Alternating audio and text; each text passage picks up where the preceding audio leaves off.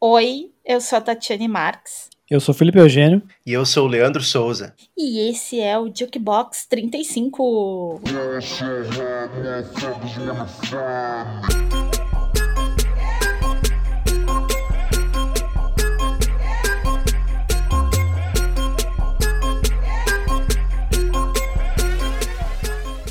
Olá, olá pessoal, tudo bem? Sejam todos bem-vindos, todas bem-vindas, bem-vindas. Esse é o nosso Jukebox número 35 e eu sou o Felipe Eugênio, eu já falei essas duas coisas uh, e eu tô aqui com meus amigos Leandro e Tati para vamos direto ao ponto, né? O nome do nosso episódio hoje é 10 discos, 10 anos. Não são os melhores discos, não são os discos mais icônicos, mas são 10 discos lançados em 2011 que nós escolhemos para falar aqui hoje. Isso aí, gente. É o, tema já tradicional aqui, né, do, do nosso podcast há um bom tempo aí, todo ano tem a nossa edição dos 10 discos 10 anos aí. Não lembro agora o número dos podcasts que foram os outros aí. O Lipe nesse momento com certeza está pesquisando e vai nos vir, vai vir com a informação. Mas é, é algo bem interessante, a gente, a gente faz essa lembrança aí, né? Esse aqui que vai provavelmente é o nosso último podcast de 2021. Com certeza. E nós separamos, umas, nós separamos umas coisinhas aqui legais, né, Tati? Com certeza. A gente pegou muita coisa indie, né? Que foi lançada no, no ano. Sempre, todo ano, temos uma variedade, mas não nos prendemos apenas ao indie. Temos também um, um pop e ali um, um hip hop para dar aquela quebra e uma animadinha. E para botar um pouco aí do meu do meu perfil, né, um pouco de metal e hardcore. Tem um pouquinho de tudo, né? Mas antes disso, eu acho legal a gente, né, obviamente os recadinhos clássicos aí para vocês nos seguirem né, nas redes sociais aí, no Instagram. Aí, é o nosso principal. Eu acho que a gente nem vale mais a pena falar do Facebook, né? O Facebook está morto, mas a gente está lá também. Mas sigam-nos sigam principalmente no Instagram, arroba Jukebox, J-O-Q-B-O-X, e também nos perfis pessoais aí de cada um de nós para ouvir aí o que a gente tem a dizer sobre qualquer coisa. No meu no Twitter é arroba Bolotites e no Instagram é Bolota com H no final. E vocês aí, gurizada, quer passar aí os seus contatinhos? Arroba Tatiane Marques em todas as redes. Viu? Olha aí, ó. É isso aí. E o meu, tu sabe? complexidade. Uh, eu lembro que é o X Felipe e tem um PH, não é? Olha é aí, isso ó. aí. Quase. É a mesma coisa, é um arroba... X no final. Isso. Um X no final, um X. Ah, arroba, arroba X Felipe, X Felipe PH. Isso aí. Em todas as redes, em todas. Inclusive, criei um projeto de newsletter. No LinkedIn também? Não. Ainda ah, tá. não.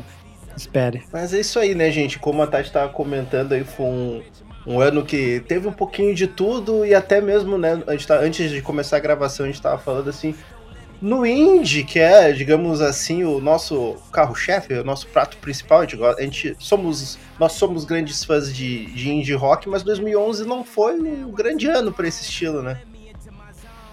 Foi o que a gente tava falando, né? O ano meio que começou a, a desandar, né? Que é o fim de festa. Inclusive, o é. tema festa, né? Que ali por 2010, 2009 era algo um grande acontecimento, né? O, as, as, festas de rock e em 2011, assim, a gente começa a ter o, os indícios de que o negócio estava tava acabando. Pois é, eu lembro até da última vez que eu fui numa festa de indie rock, que foi em 2012, no Beco, e eu olhei, parei e pensei, não dá mais, né? Não dá mais. Tá, tá aqui esticando a corda demais, não tem como eu frequentar mais isso.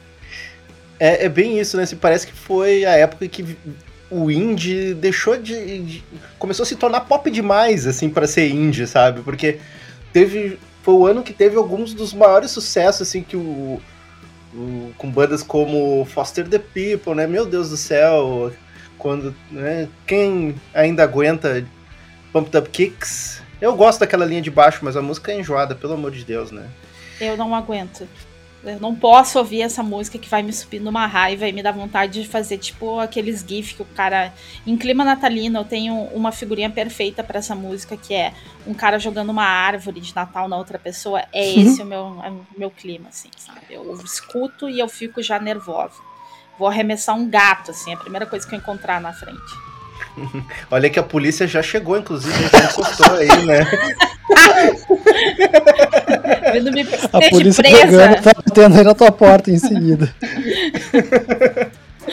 Não, mentira, mentira. Meus gatos, minha vida. Não faço nada com eles. Mas, assim, sinceramente, não, eu não, eu, não, eu não consigo pensar numa pessoa que consegue ouvir essa música agora e assim, nossa, que saudades de ouvir essa música, assim, pensar ah, verdade. Nesse, nesse sentimento, porque foi demais, assim, mesmo quem, quem gostava, eu acho que deu aquela saturada, assim, pegaram é. um pouco pesado no encontro. É, a minha história com o Foster the People também foi nesse ano aí, foi, já foi 2012, eu acho, alguma festa nesse do ano que 13 DJs tocaram essa música, cada um tocou ela uma vez. Então a noite inteira o bagulho tocando. Realmente é. saturado completamente. É, Mas é eu, eu também né? lembro né, do, do Black Keys, quando que 2011 lançou o Eu Camino, né? O disco que tem aquele hitzinho, Lonely Boy também, que, que inferno. Aquele riff tocou até não poder mais. É, essa é a expressão, né? Saturação ali. Foi, foi, um, foi um ano que saturou pesado, assim, pro né, o cenário principalmente o, o indie mais popular, assim, ficou, popu ficou muito popular e não de um jeito que a gente gosta. É, pode ser um papo meio nojento, nossa, ai, o indie ficou popular, mas ficou meio enjoado mesmo e não há nada que a gente possa fazer, é o que a gente sente sobre isso e azar. Eu é, acho que se tivesse popularizado coisas diferentes que eram melhores, assim, tipo bandas que nunca tiveram um grande destaque, que talvez a gente vá citar agora nas nossas listas, aqui na nossa lista e tal. Uh, tudo bem, sabe? Porque seria uma coisa, uma variedade, assim, mas não, era sempre as mesmas bandinhas e elas eram muito semelhantes entre elas, então parecia que tu estava ouvindo sempre a mesma música, mas eram de bandas diferentes. É, e eu acho que é isso também, tá? Tipo, que são bandas que não, não tinham tanto pers tanta personalidade quanto outras que fizeram sucesso no indie alguns anos antes, né? Assim, parecia uma coisa é. meio pasteurizada, né? Pois é. Eu tenho Era... alguns exemplos aí de discos de bandas boas de indie rock, como uh, um disco muito icônico de 2011, que é o, o segundo e último, né, do Girls, o Father, Son, Holy Ghost, que é um baita Sim. álbum. Então, eu, eu, gosto, eu gostava muito desse álbum. Esse foi um dos álbuns indies que eu mais ouvi naquele ano. Porém, eu fui revisitar ele até pra gente para indicar aqui discos pra lista e eu não sei, eu acho que ou eu fiquei muito chata, o que é muito possível também. Mas. Não bateu? Eu não sei. Não bateu, assim. Parece que não me envelheceu bem. Eu não sei. Ou era uma coisa assim, na época, como teve também um. Rolou muito um, uma. A galera caindo assim em cima do álbum, meu Deus, maravilha, exaltando demais e eu entrei, comprei aquele hype e agora esse esse hype não me desce mais. Girls, eu falei ele como icônico. Que eu, penso 2011, eu lembro dele, mas não que necessariamente Sim. ele tenha hum. seja um disco bom até hoje. Mas é bem isso, é, ele realmente ele sempre entra nas listas de 2011, né?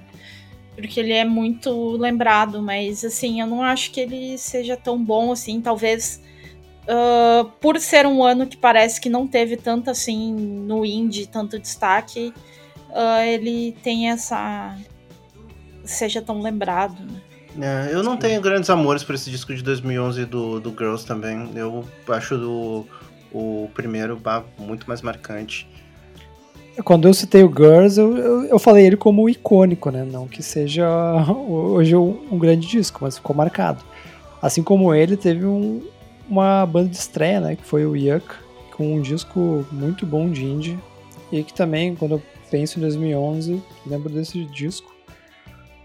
E com outra banda muito legal de, é, de indie rock, que foi o Real State, que lançou o, o segundo disco deles chamado Days, né, naquela uh, fase das bandas de Nova York que faziam um pós-punk meio surf lo-fi. Sim, sim, é outro disco de indie dessa época que Tem uma galerinha que, que curte, ainda mais o pessoal que curte os indies mais velha guarda, old school. E até foi lançado uma, uma edição especial de 10 anos, agora em 2021, né? Um relançamento. Até para relembrar, foi o, o único álbum, álbum de estreia e único álbum do Wild Flag, que era uma banda. Na época era uma super banda indie, né? Que uh, tem a Carrie Brownstein do, do Slater Kinney, tem a Mary Timony, que é meio que uma heroína do, do, do indie rock, né? Uh, principalmente ali naquela região do Northwest dos Estados Unidos, e é um disco que vale a pena conferir, é um pós-punkzinho bem maneiro. Outra coisa que eu acho legal trazer aqui pra, pra gente discutir, até pra, só pra dar esse panorama, que do, do, do, do, rockzão, assim, foi um ano que teve duas despedidas importantes, os últimos álbuns de bandas lendárias, né? O Collapse Into Now, do R.E.M. e o Hot Sauce Committee, do Beast Boys, né? Foram os, os, registros finais aí desses grupos aí que a gente ama, né? Pois é, eu, eu lembro de ter ouvido os dois na época, mas eles não, não ficaram muito guardados na minha memória, não. Não, não, não é pelo fato de serem grandes discos, mas são os últimos, né, deles. Marcos, né? Sim. Sim. O único comentário é que, tipo, eu acho esse álbum final do, do R.E.M. bom. Assim, não é o meu, nem de longe, entra no meu top 5. Nota 7. Mas, é, um 7, mas eu acho que ele é um, um álbum que vale a ouvida, assim, sempre até quando ela é mediana, ela é boa, né? É uma banda que, que realmente bota a régua mais alta. É, e foi uma despedida digna, né? Assim, os caras. Com certeza. Os caras é, anunciaram que seria o último e foram embora aí, pelo menos, aí de, de cabeça erguida. Isso é legal do. Pra do não voltar. Né? É, e... Não fazer uma volta caça-níquel. É, ainda bem, cara. O R.E.M. é bem. o dignidade. Bom, mas o R.E.M., uh, falando deles, teve o December's, que de alguma forma tem um som que às vezes lembra, que eu acho um, um, um bom disco também de indie rock de 2011. É verdade. The, The, King is Dead. Eu acho, eu gosto desse álbum, acho ele bonzinho, assim, não, não entraria na minha lista, mas é um álbum que é gostosinho de ouvir. E falando, em, mas assim, falando agora em grandes álbuns, que até estavam em listas de melhores de ano, mas a gente não colocou na nossa, no nosso 10 discos 10 anos, assim, mas a gente precisa citar, né, falando do mais do alternativo, pop alternativo, talvez, foram os discos da PJ Harvey, né, o Let England Shake e o Strange Mercy da St. Vincent. Eu quase, inclusive, coloquei a da St. Vincent na minha lista, mas acabei escolhendo outras coisas, mas né? Quem, quem ouviu lembra desses discos de 2011 aí com, com, com boas lembranças, né? É, isso do da PJ não foi só England que, que shakeou, foi todos os lugares. É, é um baita de um, de um, de um álbum. Acho realmente incrível. Acabou não, não entrando na nossa lista, mas se fosse para fazer assim dos melhores, eu acho que com certeza ia entrar. A gente foi para um lado mais pessoal, né? E tu, tá, eu sei que tu é bastante fã de Saint Vincent. Esse aí foi quando tu, tu, tu começou a prestar mais atenção nela ou foi um pouquinho. Não foi no disco seguinte? Não, foi nesse. Eu acho esse álbum muito bom. Eu acho que sim, é um álbum que para quem precisa, quem tá afim de ouvir, começa por aí, porque assim, ó, sensacional. Pois é, então se no, no indie talvez não tenha nada assim tão revolucionário, avassalador naquele ano, por outro lado, no pop foi bastante significativo. Tanto até tem coisas do pop que a gente incluiu na, na nossa lista, né, no, no top 10. É, e mais uma a gente não colocou lá, mas é importante falar. Até a, a, Tati pensou em colocar no, na lista pessoal dela, que é o disco da Adele, né? O 21. Né? O, foi um sucesso estrondoso, né? Inclusive é o disco mais vendido do século até agora, né? Olha, o que tocou. Começou quando, quando deu o single. Eu lembro do, do single sendo lançado, o Rolling the Deep. Isso ainda em 2010 já tinha aquele sentimento. Aí vem um álbum, hein? Aí vem o álbum dela. E assim, eu tava no mood perfeito, porque ela tava cantando só sobre descornamento. Eu estava descornada na época. E realmente, assim, ó, bateu de um jeito. Eu ouvi tanto esse álbum que hoje, assim, eu não. Eu não escuto ele porque eu acho que eu saturei, mas é um. Nossa, sucesso, assim. Eu, lançou ela de uma maneira. Ela já tinha o primeiro álbum que é bom, mas esse. Nossa, é, inclusive Adele... o Rolling in the Deep é a canção número 1 um da, da lista da Billboard, né, de 2011. Permaneceu. Mas, mas quantas músicas da Adele não estão nesse, nesse top 10 aí, já que isso tá aí com a aba aberta, porque eu imagino deve ter pelo menos umas três. Bom, Pá, tem Someone Like You, eu ia é, falar. número 24. São essas duas, tá? Quem, ah. quem tá muito presente também foi a Katy Perry. Ah, que, sim, quem lembra de Firework. Sim, Nossa. sim. É, e até, é, agora mudando para um tema um pouquinho não tão, não tão feliz, né, o 2011 também foi o ano, né, até, mas se relaciona com o estilo da a cena, né, da, da Adele, que foi o ano que faleceu a Amy Winehouse, né, então a Adele acabou se tornando a pegou o estandarte desse, desse soul britânico aí e carregou né, nos anos seguintes, né, infelizmente com a morte da, da Amy Winehouse. Então foram no pop teve acontecimentos super significativos aí nesse ano. É, realmente foi uma morte bem bem marcante, bem triste, né, pelas circunstâncias e pelo momento que ela vivia. Mas enfim, né, fica aí o registro, a gente, né, não pode não poderia deixar de falar disso. Mas agora vamos mudar para né, umas coisa, coisas mais agradáveis. Podemos começar aí o nosso top 10 de 10 discos 10 anos aí, pessoal. Vamos lá? Bora!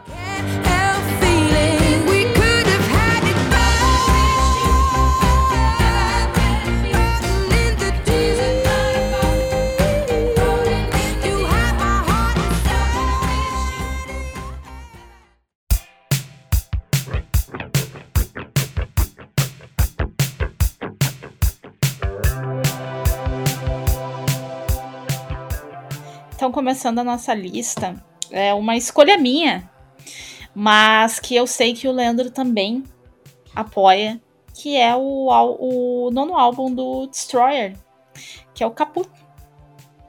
E que foi lançado no dia 25 de janeiro. Começando aí, né? A gente fazendo essa listinha, né? Pelas datas.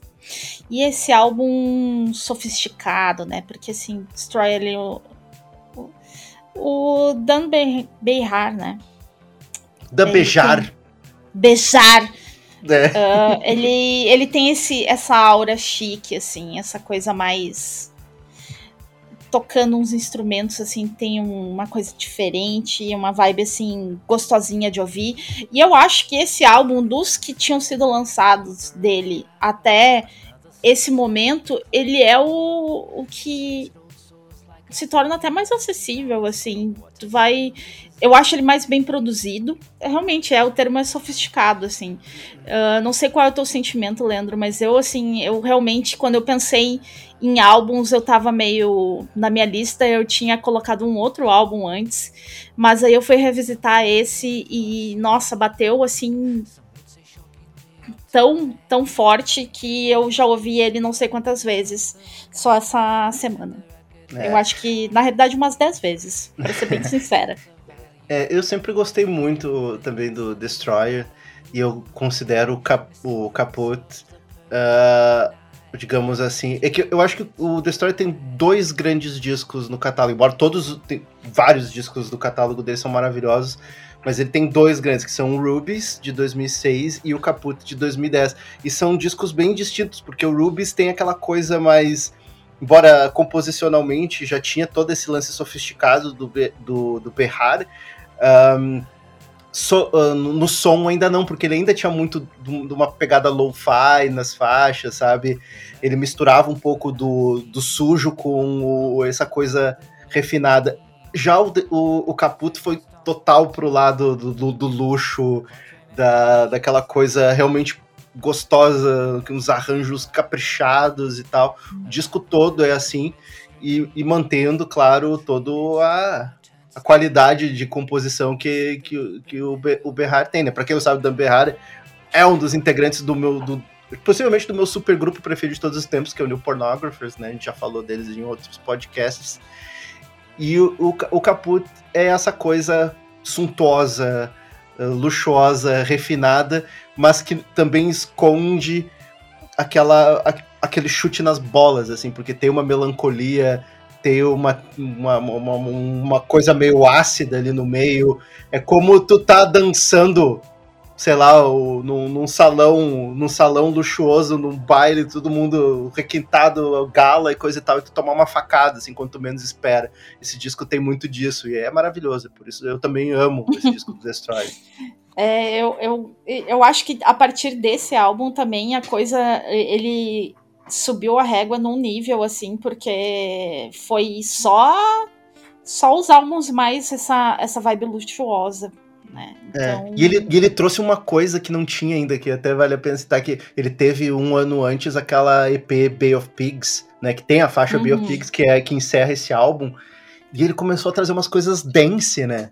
E esse disco uhum. incluiu essa parada, assim, umas, umas, umas baladinhas dançantes, assim, tipo pra festa tu comendo canapés, assim, sabe? É, gostoso, é Dá muito uma, gostoso. É uma reboladinha de leve, né? É, bem isso.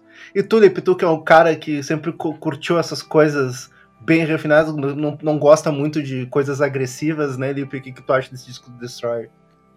Olha, que interessante que tu falou do, do Rubies, porque, assim, eu tinha um, algum tipo de restrição com o Destroyer. Começa com o nome dele, porque eu esperava uma banda de metal com o nome de Destroyer. então ele faz o contrário. Mas aí que tá o plot twist, ó. Pensa, é. vai ser surpreendido. E eu simplesmente tinha algo que, que fez com que eu não gostasse do Rubies. E eu não, não ouvia Destroyer, eu simplesmente ignorava. Então foi interessante a Tati ter escolhido, porque eu botei pra tocar o Caput eu achei tipo, um disco descasso. Disco muito, muito bom. Se fosse para escolher aqui 10 melhores de 2011, eu ia votar para esse disco entrar, porque é incrível a qualidade da, É uma coisa canções. do é uma coisa do momento, né, Deep? Talvez naquela época tu ainda não tinha ainda te ajustado para curtir o soft rock, né?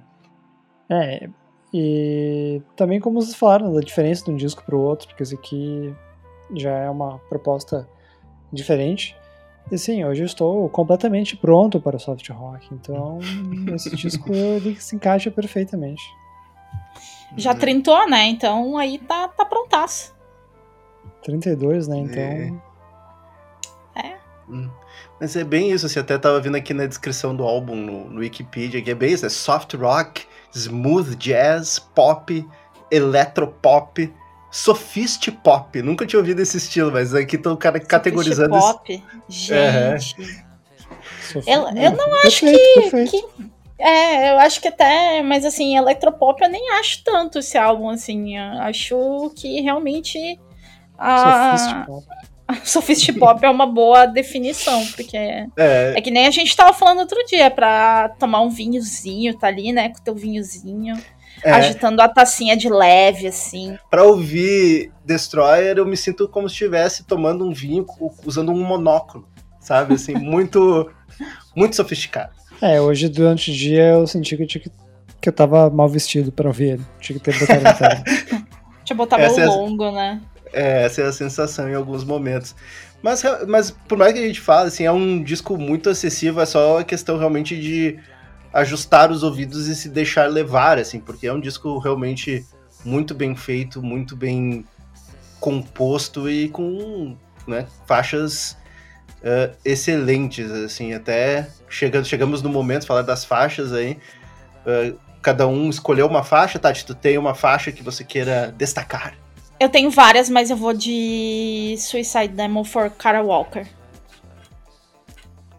Realmente, né? Essa, essa é a faixa central Difícil, né? Álbum. Difícil não, não ser é, essa. É a faixa central do álbum, assim. E é realmente uma faixa de oito minutos e é uma...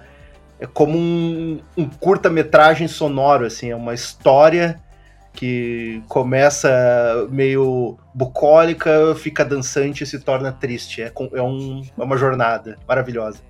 É basicamente a vida. E Tulipe? Só pra não ir na mesma resposta que vocês, eu escolhi a homônima, né? Caput, que eu achei belíssima canção.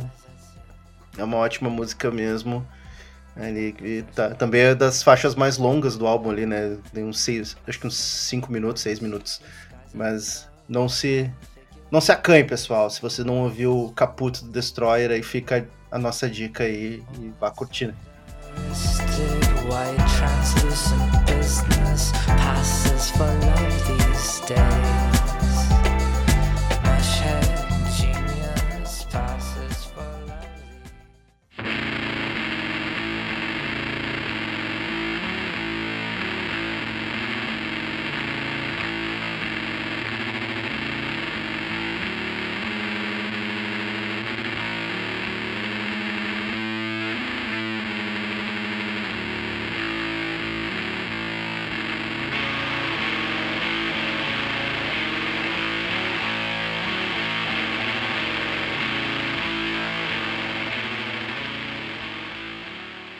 Seguindo nossa ordem cronológica, o disco que eu escolhi, lógico, tinha que ser eu para escolher. Tô falando do, do, sétimo álbum do grupo de pós-rock Mogwai, também conhecido como minha banda favorita, com o álbum chamado Hardcore Will Never Die, But You Will. E, bem, tem que pedir para um fã falar, né? É complicado, complicado porque eu vou só encher a bola do disco, mas é, até falta assim, um senso crítico, mas entre tantos mas aí, o Hardcore Never Die, eu enxergo ele como um dos discos favoritos de fãs. É um disco muito, muito marcante de, de 2011. E eu digo isso porque consegui uh, ver o show dessa, dessa turnê um ano depois e essas canções do, do álbum acabaram sim entrando em, em vários setlists do, do que veio depois. Mas, né, falando propriamente do, do disco, uh, o Mogwai tinha lançado o disco anterior, o The Hawk is Howling, que assim, foi meio que uma, uma derrapadinha, assim, um disco que tem altos e, e baixos. E quando eles lançam esse o disco, né, Hardcore Never Die, simplesmente um trabalho posso chamar de, de impecável. E até uma questão assim de parece que a banda deu uma uma parada e olhado para trás um pouco com uma olhada assim para os discos do início da carreira e fez um, um pouco de uma releitura em cima deles para trazer o, essas canções maravilhosas. Tem tem canções assim com o termo inglês, né, fan favorites, tipo o Ranopano, é o que eles falando é Ranopano, uh, San Pedro, uh, to the Metro, How to Be a Werewolf e né, esses nomes lindos como You Are Leonard Rich. Enfim, se me deixar aqui, eu vou falar o programa inteiro, então acho que é bom vocês darem os seus pareceres também. Pois é, é assim, gente, eu, eu, esse disco do Mogwai eu acho bom. Eu acho bom. Compar, ainda mais comparado com o Hawk's Howling, que foi realmente uma derrapada.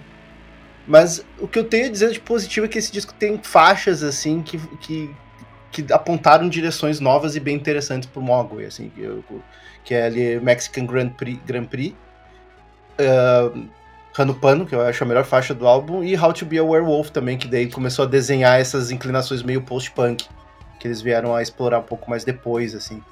E o Mexican Grand Prix também o meu estilo começou mais, né, com umas paradinhas é, o, eletrônico. O Pano é aquela faixa circular, né, que pega um riff Sim.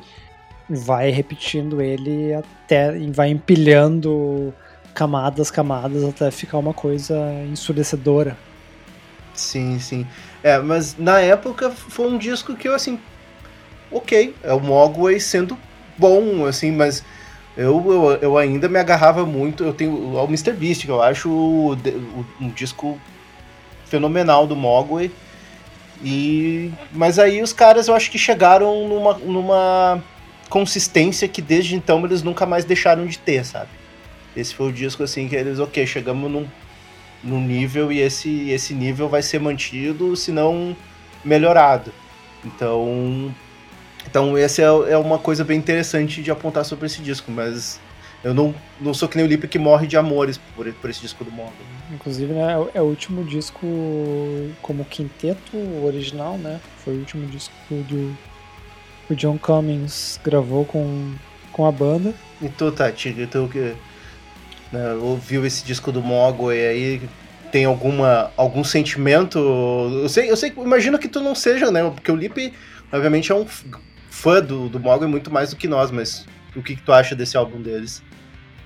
Eu tava aqui pensando o que, que eu poderia falar sobre o álbum. Eu, eu acho um, é, um álbum bom, assim, sabe? Não é aquela coisa que eu vou dizer, nossa, que maravilha.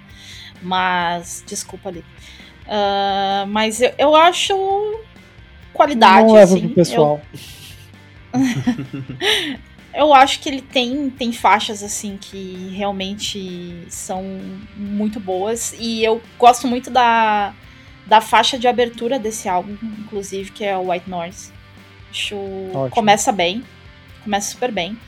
Uh, e. Tipo. Ok, sabe? Gosto, escuto. Não morro de amores. Tem outros álbuns deles que eu gosto mais. Uh, eu gosto, inclusive, mais até do seguinte, que eu não acho que é tão valorizado como deveria. Mas. É, é bom. É isso aí. Falando de memórias e, e sentimentos, né? Eu, eu, botei ele aqui na ordem. Eu botei, não, ele entrou na ordem cronológica, mas na minha memória, né? O disco ele saiu em fevereiro, mas eu, ele já tinha vazado um ano antes, ali no finalzinho, ali por dezembro. Então eu passei, assim, a virada de ano e o verão inteiro ouvindo ele. Mas as minhas memórias pessoais são terríveis, assim, porque era um ano asqueroso para mim. Eu simplesmente ele era a trilha sonora de eu me sentindo a pessoa mais horrível e rejeitada das Américas. Mas eu consegui também uh, ressignificar isso, porque tempos depois ele era um dos discos que eu ouvia muito para pedalar culpa possivelmente né, do, do clipe de How to Be a Werewolf, que é lindíssimo, de uma pessoa pedalando aí por algum lugar meio nublado da Europa. Mas eu acho até que esse disco foi é, é, é legal assim de destacar a importância dele, porque eu acho que foi um ponto assim que o Mogwai recuperou a confiança, porque eles vieram realmente a fazer trabalhos muito bons, e eu vou dizer, acho melhores do que esse logo depois tipo a trilha sonora da, daquele seriado Le Revenant e Nossa, o, que... e, e até o, o Rave Tapes, né, que a Tati comentou que também é um disco muito bom. É, que não é muito explorado. É, inclusive, né, tem outras bandas uh, clássicas de post-rock que lançaram disco no mesmo ano, Explosions in the Sky, o Sigur Rós, da This Will Destroy You. E se a gente parar para pensar, né, de tempo assim, as bandas já estavam meio que se perdendo. Então, eu falei dessas bandas e não é nem um, um grande disco. Eu acho esse aqui, o do, do Mogwai, um baita de um disco e também marca esse reencontro com, com a carreira deles. Né? Sim, sim. É, vale a pena conferir, assim, especialmente por algumas faixas ali que, que o Lip comentou, são com, com certeza entram no, no Greatest Hits, né? Se é que pode haver um Greatest Hits do, do, do Mogwai, né? Por Eles falar nisso. Um eles têm, para quem quiser, tá? Tem um box chamado Central Belters com os singles e as melhores faixas, tá? E uhum. essas todas que a gente falou que estão ali dentro. Mas faixas, melhores... vamos. É, agora as que a gente escolhe, né? Eu começo, tá? Faixa que eu usei, inclusive, na minha formatura, é São Pedro. Pra mim, é Rano Pano porque eu, eu, quando eu escuto essa faixa, eu fico imaginando, sei lá, uma torcida num estádio cantando essa música, assim, só fazendo uns. sabe, cantarolando a melodia como se fosse um. Oh, oh, oh, sabe, assim, seria muito maluco isso. Maravilhosa faixa. E a minha também é a mesma da que o Leandro escolheu. Eu acho essa faixa sensacional. Uh, mas eu não queria ser, assim, indicar a mesma então eu vou. Assim, como uma indicação à parte, eu vou escolher White Noise. Uma bela abertura de álbum. Maravilhosa. Então é isso, gente. Pode ser que não seja considerado o melhor álbum da banda, mas é um, uma grande sugestão aí para quem quer conhecer e para quem quer revisitar. Na minha opinião, é um descasso. Ouçam aí.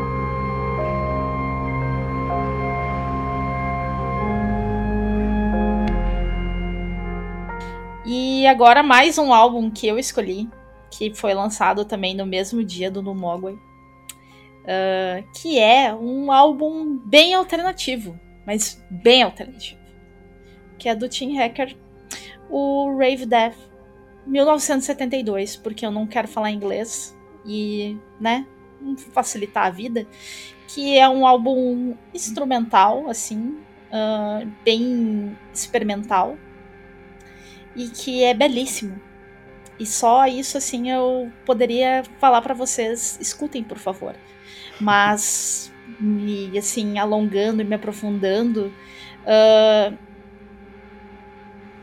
sim, gostaria de expressar mais, assim, que a parte do, assim, tocando todo.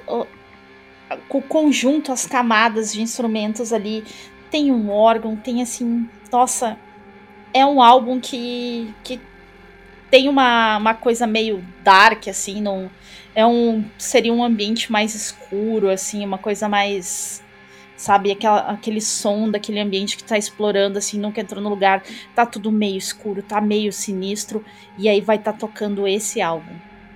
Esse é meu sentimento, sabe? É, é, Tati, é um disco difícil de descrever, é mais fácil, é um disco para sentir, né? Assim, Exato, tu... é muito sentimental, assim, porque eu não. Eu, assim, eu não dava muita moral pro, pra, pra obra do Tim Hacker, assim, até alguns anos atrás, assim.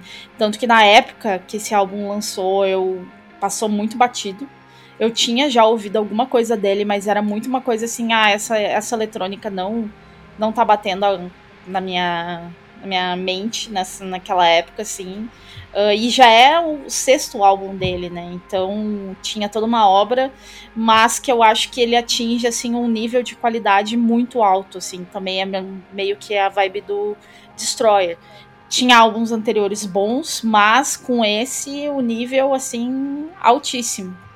É, é um, um disco que até eu, na época eu ouvi também, não, não me bateu muito. E agora, nessa reavaliação, já que a Tati trouxe aí pra gente ouvir, assim, dá pra, dá pra realmente ver que é um álbum diferenciado, assim, sabe? Porque é um álbum de música ambiente, mas não é também um ambiente do, do jeito que se espera, porque ele, ele não, ele não é, ele não tem momentos assim tão frequentes de beleza ou quando tem momentos belos é de um jeito que tu não espera, porque a música é extremamente não vou dizer agressiva, mas ela é ruidosa, né? Porque é. ele, ele gravou esse disco, né, Tati, meio que ao vivo, né? Ele gravou numa igreja. Ele gravou numa e... igreja na Islândia. Tipo, total alternativo, né? Sim, e daí ele gravou isso, tipo, num, num, num dia, gravou só ele tocando um órgão nessa igreja, e depois ele levou pro estúdio e meio que começou a. a meio que destruir as músicas digitalmente, assim, né? Meio... Botou umas camadinhas em cima ali.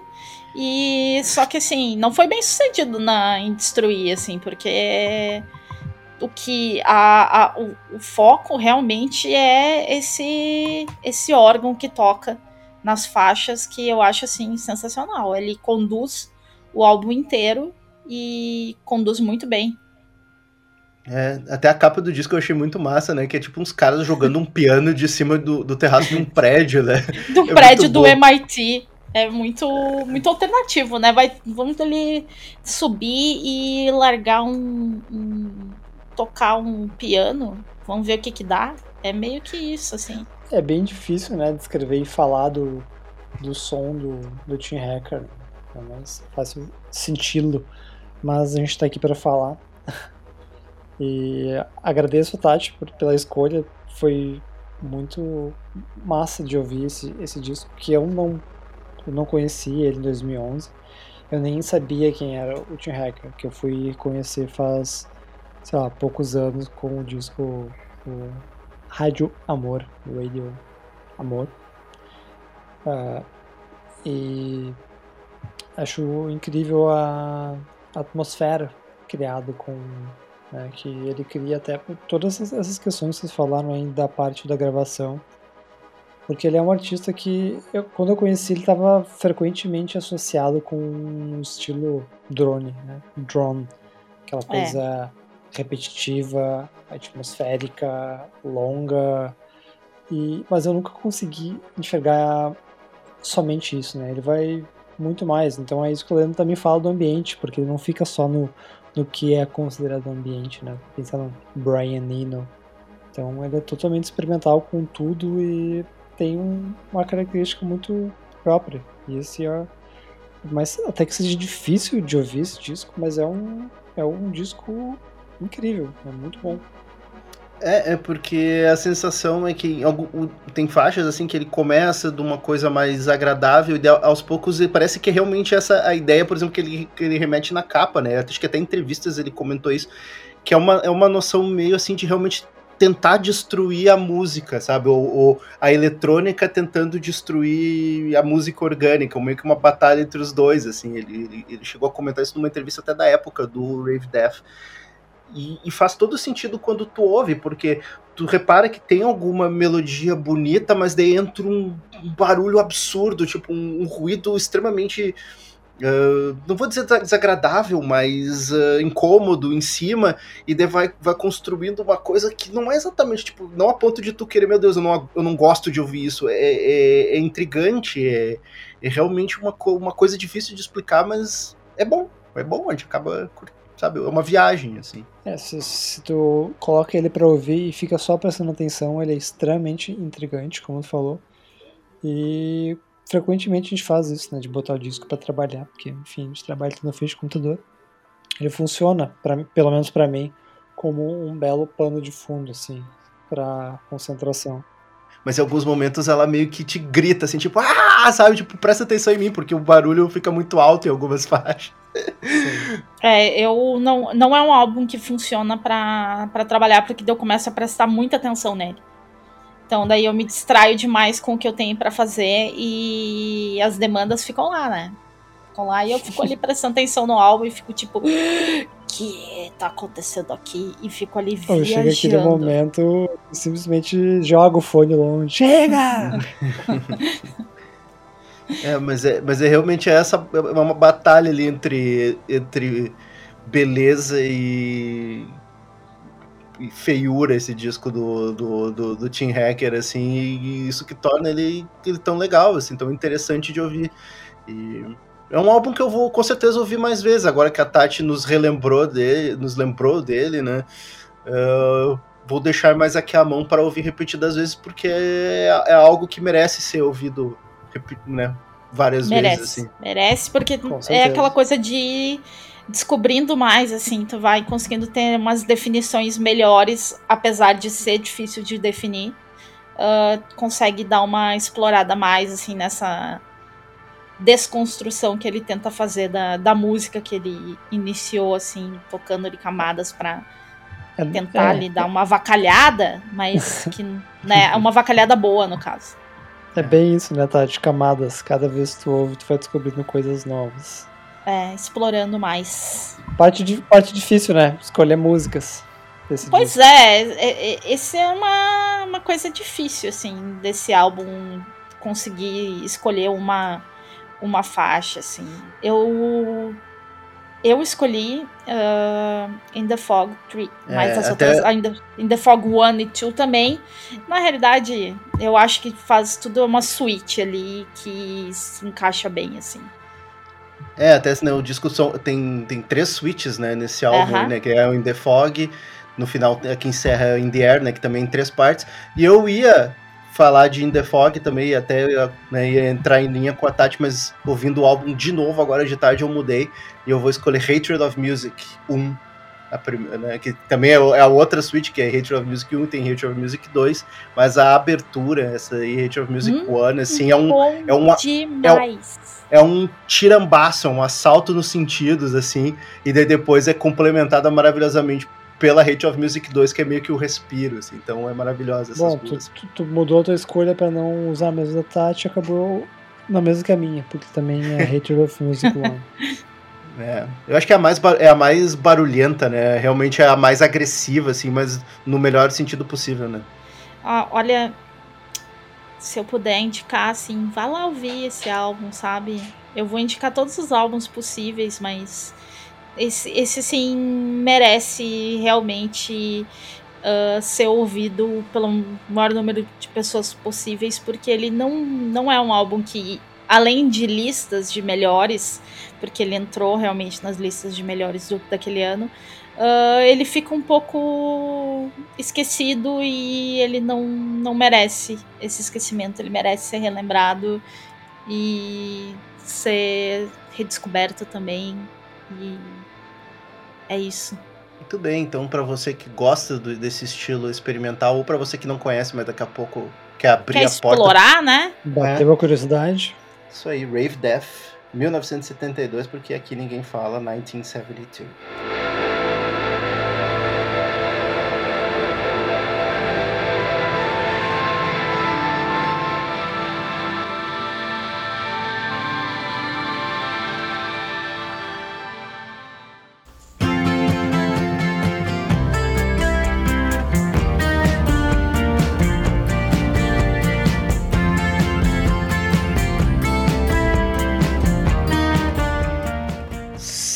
Gente. Depois aí, né, já que a lista cronológica eu acabei demorando um pouquinho para entrar com as minhas escolhas, mas agora chegamos aqui em março de 2011 e neste mês aí, mais precisamente no dia 8 de março, saiu o Smoke Ring for My Halo, quarto disco do Kurt Weill, um violonista, né, toca o violão, toca guitarra, é compositor, um cara que faz um um expoente aí do, do rock ajojado.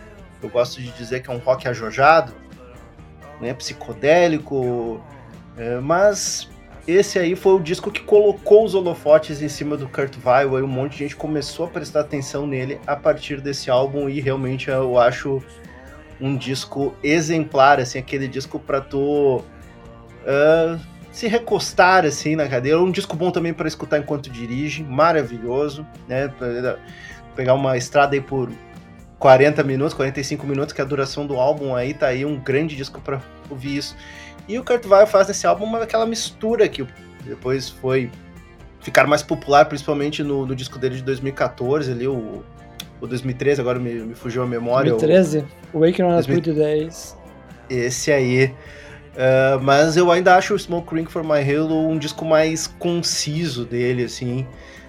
E traz essa mistura de folk, rock psicodélico, indie rock, é uma pegada. Ele, ele tem uma pegada meio Jay Macy's, né? Aquela coisa meio preguiçosa. Né? Lembra, ele também tem as influências ali dos, dos folk heroes do Ajojo, tipo John Prine. Então é um, é um álbum que naquela época abriu um pouco a minha cabeça para ouvir essa coisa mais. Né? Não é sonolenta nem letárgica, mas é uma sensação que passa assim de extremo, de extremo relaxamento ouvindo esse disco do, do Kurt Weill. Até as faixas que são mais rock and roll são um rock relaxado, um rock gostoso de ouvir. E esse álbum foi lançado pela primeiro álbum dele pela Matador e eu não sei qual é a opinião dos meus colegas. Eu sei que vocês gostam de Kurt Weill, mas eu não sei quanto é esse disco. Esse disco é bom. Esse assim, ó, mas bom mesmo, assim não é. Uh, eu acho que deu uma, uma aprimorada assim, em relação a, a outros uh, artistas que tinham essa mesma vibe dele, assim, é, ele realmente tem um, tem um destaque. E eu acho assim, pô, um indie rock de qualidade em num ano que a gente sabe que a gente até tava falando assim, que pro indie foi meio que o apagar a luz ali da festa, eu acho que o Kurt vai lá e sabe dar uma não, não, não vai morrer ainda não. A gente vai é que é o after party daí, Tati. Agora daí é, é a parte do, do ajojo, entendeu? Daí tu, tu, tu, só, tu, só, tá ali morgando, entendeu? Daí o cara veio com a trilha sonora certa. É meio, meio low-fi, meio enfumaçado. Eu acho que é, é mas eu acho que, que é uma, uma, uma música que assim, ó, pensaria assim, pô, podia tá, tá, ter tocado na festa antes, ia ser melhor que um monte de música que tocou. ia ficar todo mundo dançando que nem um zumbi, mas eu ia curtir igual, assim, de, de, de, de olhinho fechado. Eu ia curtir também, eu ia achar assim, ah, olha, um momento que é pra dar uma relaxadinha na festa ali, vai, vai ficar bom. É. Já uns acender um baurão no meio da, da balada, né? Assim, pra ficar. ainda mais que nessa antes, época né? dava pra fumar em festa ainda. Ou não, não, essa época já não, não dava acho mais. Que já, acho que já não já dava. Já tinham mais. cortado. Já tinham cortado. Tinha um fumódromo nas festas e era um inferno entrar no fumódromo. Quando tu falou né, do disco de 2013, eu respondi o nome porque esse foi de fato o disco que eu conheci o Kurt Weill assim, a fundo. E então eu tenho ele como referência, né, para o que veio depois e que para o que veio antes.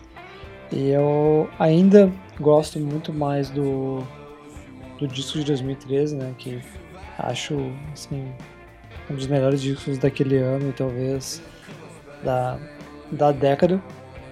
E quando a gente eu tava comparando assim o o Smoke uh, Ring from My Halo, achei ele um pouco mais cru, às vezes um pouco.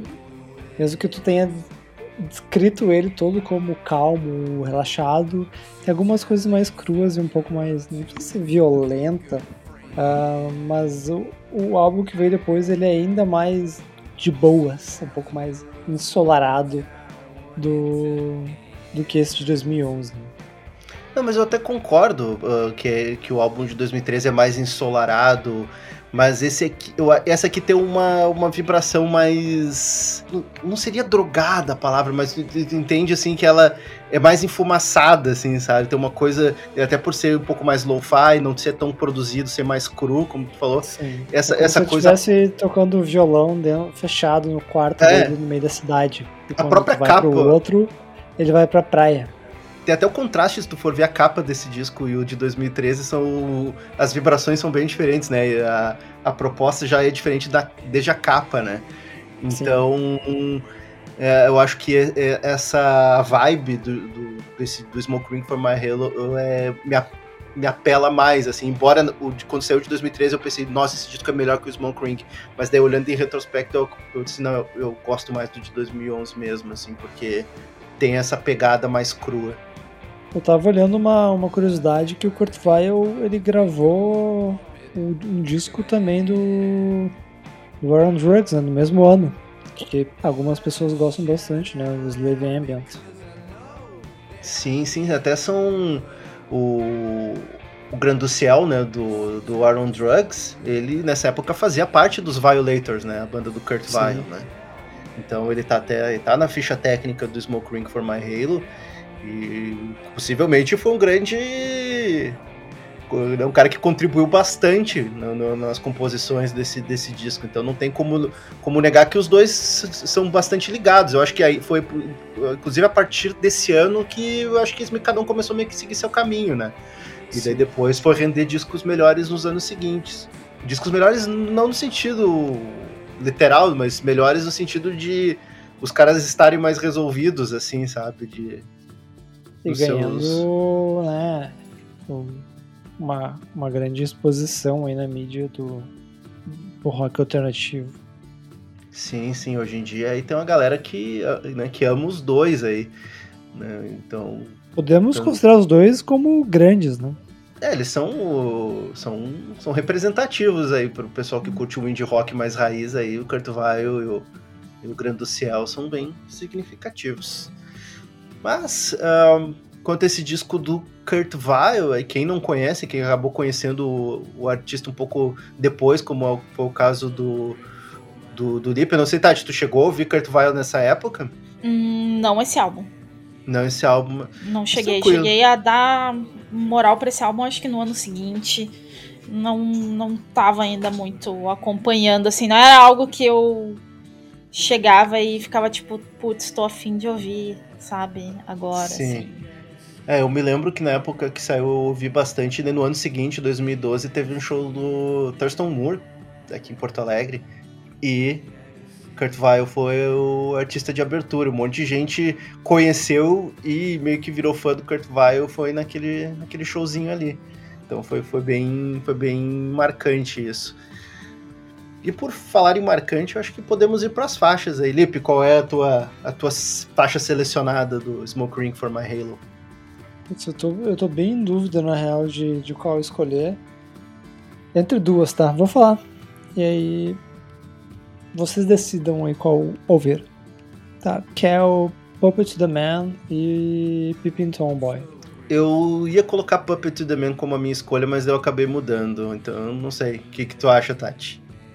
Eu tinha escolhido uma faixa que, por acaso, era a mesma que o Leandro tinha indicado hoje à tarde no nosso zap, mas eu, eu mudei que eu fui lá e ouvi de novo e aí eu mudei e eu vou escolher Ghost Town.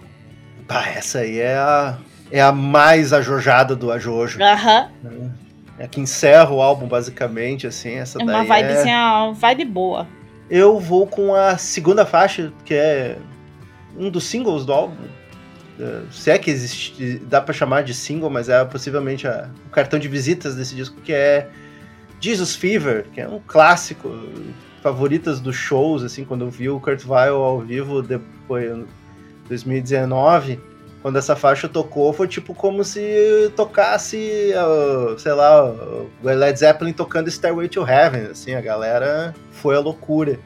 Então eu vou com Jesus Fever, maravilhosa faixa aí. Se a gente falou que o indie rock não tinha bons nomes, aqui a gente tá fazendo então uma opção de, de, um, de um bom disco, então quer conferir? dá o play que vale a pena. Isso aí, Smoke Ring for My Halo do Kurt Vile.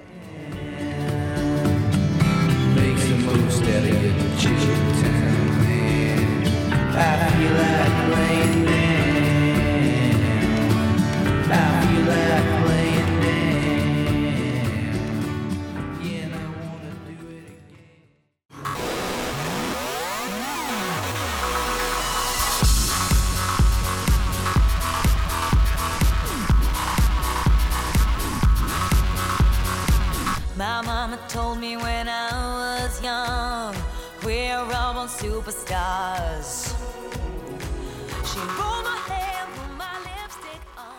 E a gente falou tanto de indie, né? Basicamente até o momento. E agora eu vou com uma escolha que é um popzera, mas popzera mesmo. Agora vamos, né? Mudar um pouco o rumo desse, desse episódio, porque eu escolhi Born This Way, o segundo álbum da Lady Gaga, lançado em maio, 23 de maio, uma grande data, pois meu aniversário, uh, e que é, é, é, só tiro de hit, né? Só hit, hit, hit, e que, assim, Gaga, o, o seu primeiro álbum, ele teve o primeiro álbum da, Teve os hits que lançaram ela, né? Que pega lá o. Ai, como é que é o nome da música do primeiro álbum dela? Bad Romance. Bad Romance. É... Poker Face. Poker Face. Poker Face, assim, era aquela coisa estouradaça, tocou, tocou, mas ela depois até fez uns uns álbuns, uh, um adicional daquele primeiro álbum, que daí teve Bad Romance. Mas aí vem Born This Way, e na época eu, assim, eu ouvi e fiquei tipo, tá. Mas eu não era muito ligada né, nos pops, eu tava mais ainda tentando me manter firme no indie. E eu precisei ficar velha para dar o, o valor que a Gaga merece. Porque assim, pô, esse álbum tem Born This Way, tem Judas, tem tem Mary the Night, que é excelente também. Assim, ele vai numa, numa vibe assim, é, é, é o dance pop muito bem feito.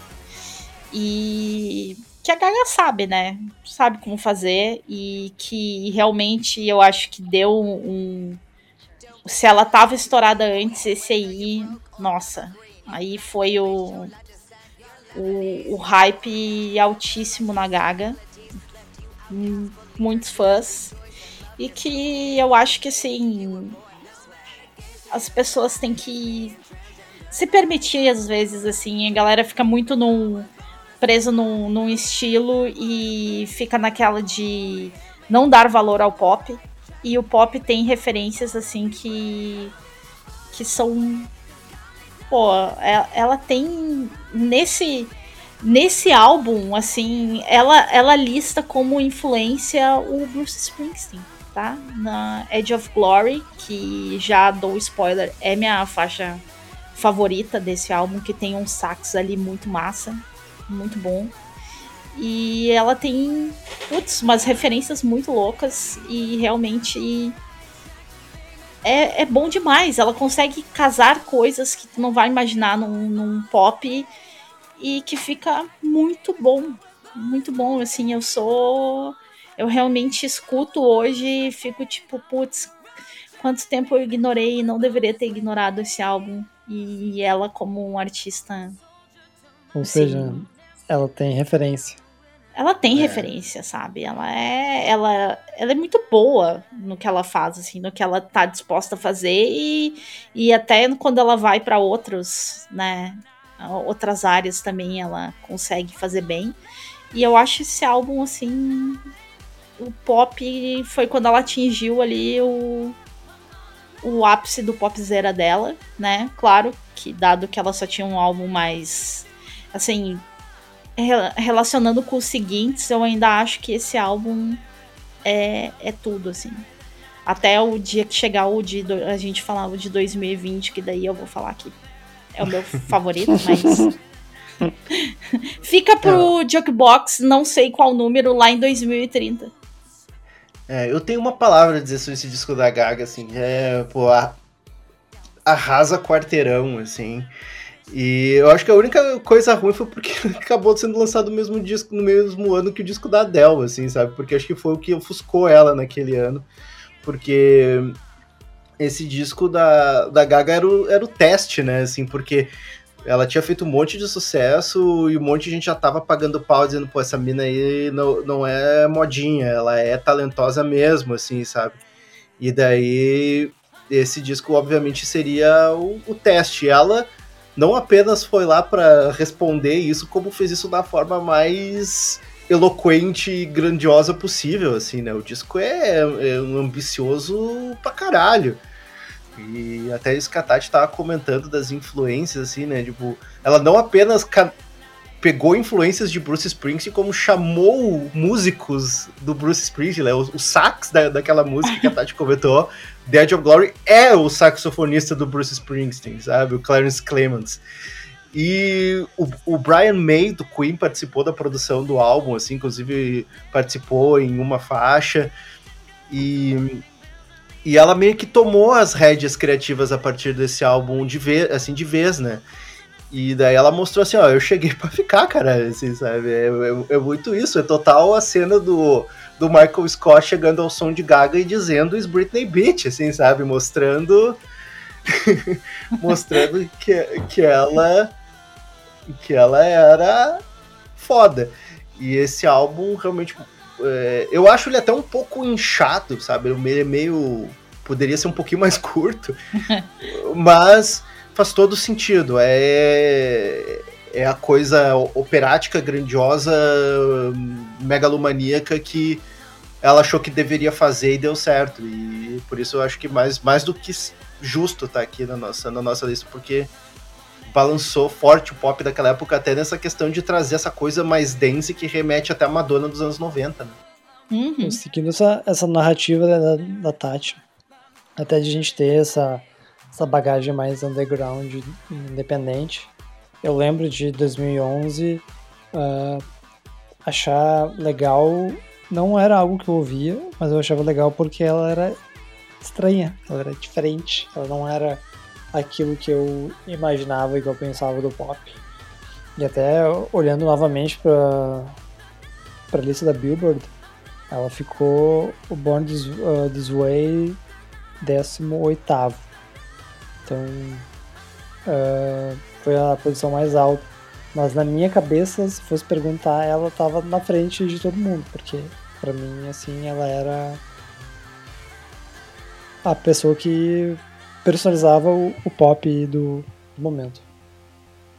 Sim, sim, até a capa do disco é extremamente estranha, né? Tipo, é, é uma moto com a cabeça dela, tipo, que porra! É muito estranho, mas é, é bem a época que ela, que ela explorava aquele visual mais estranho possível, né? Sim. Cada, cada aparição dela era desesperar bizarrices. E até é. outra coisa, né, assim, porque por mais que naquela época muito, muitos artistas pop falavam de assuntos, vamos dizer assim, naquela época ainda eram vistos como tabus falar de uh, né, sexualidade livre, uh, falar de religião de uma forma bem direta, feminismo, né? Dez anos atrás era, parece um milhão de anos atrás, assim, e realmente as coisas mudaram muito em questão de 10 anos. E a Gaga meio que pegou isso de falar isso de uma forma muito direta, assim, né? Não, não sugerida como era muito do pop até poucos anos antes, né? Pois é, ela, ela tem uma. Por isso que ela também tem uma fanbase, assim, que é muito fiel a ela, mesmo quando ela dá uma derrapada que o álbum seguinte é um pouquinho. Talvez daqui a uns anos ele seja mais valorizado, mas ele tem uma uma, dar uma derrapada no que ela vinha fazendo. E ela tem essa, essa fanbase muito, muito fiel, porque ela se posicionava uh, muito em questões relacionadas ao que ela passou com.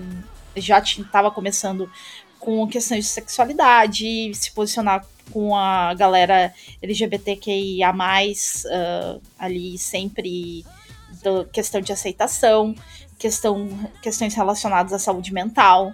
E, bom, feminismo nem se fala. Então ela ela pegou muita gente assim que, pô, é uma artista que tá ali fazendo um som legal, uma música que que tá falando comigo. Então, que ela ela entende como eu me sinto. E, e tudo isso no mainstream, né, para muita gente. Sim, foi aumentando esse álbum realmente lançou ela assim. Claro, a gente tem a Adele ali que pegou essa, essa parte do pop, mas ela é toda a, o, o estrelato dela realmente ali de vez bombou demais, assim. Uma para ela... chorar e outra para dançar. é. Não, mas até nessa época eu me lembro por conta dessa postura da Gaga, assim, realmente na, na in your face, né?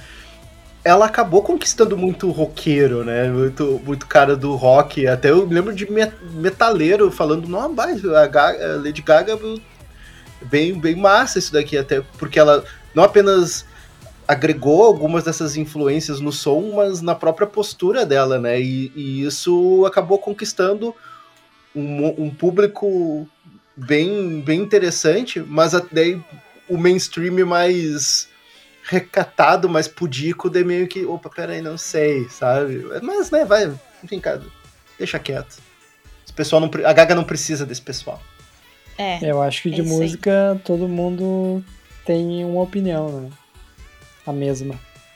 Todo, todos fechamos com a mesma com a mesma música. The Flory. A única música possível, eu acho, porque o, o sax, quando entra o sax nessa música, não sei, ó, sem, sem condições, sabe? Bom, eu, eu tenho um motivo bem específico, né? Porque final do Drag Race uh, 11, que foi da, da Eve Oddly e da Brooklyn Heights, foi com essa música.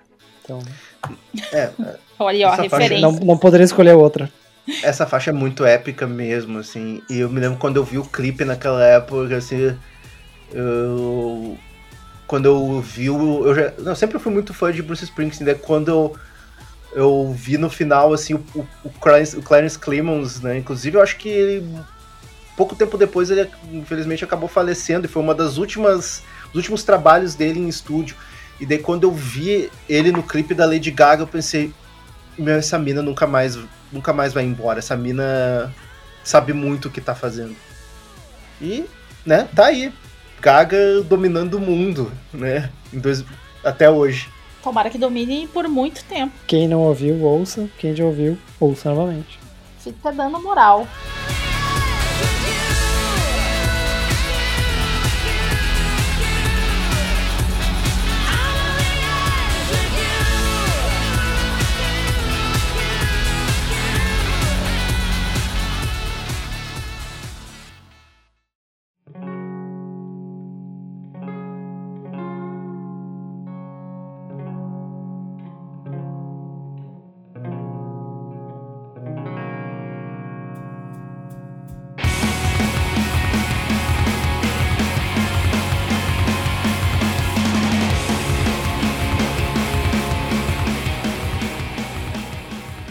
Pop, agora a gente vai pro hardcore. Pro, da dança, a gente vai pra bateção de cabeça. É, essa escolha uh, minha.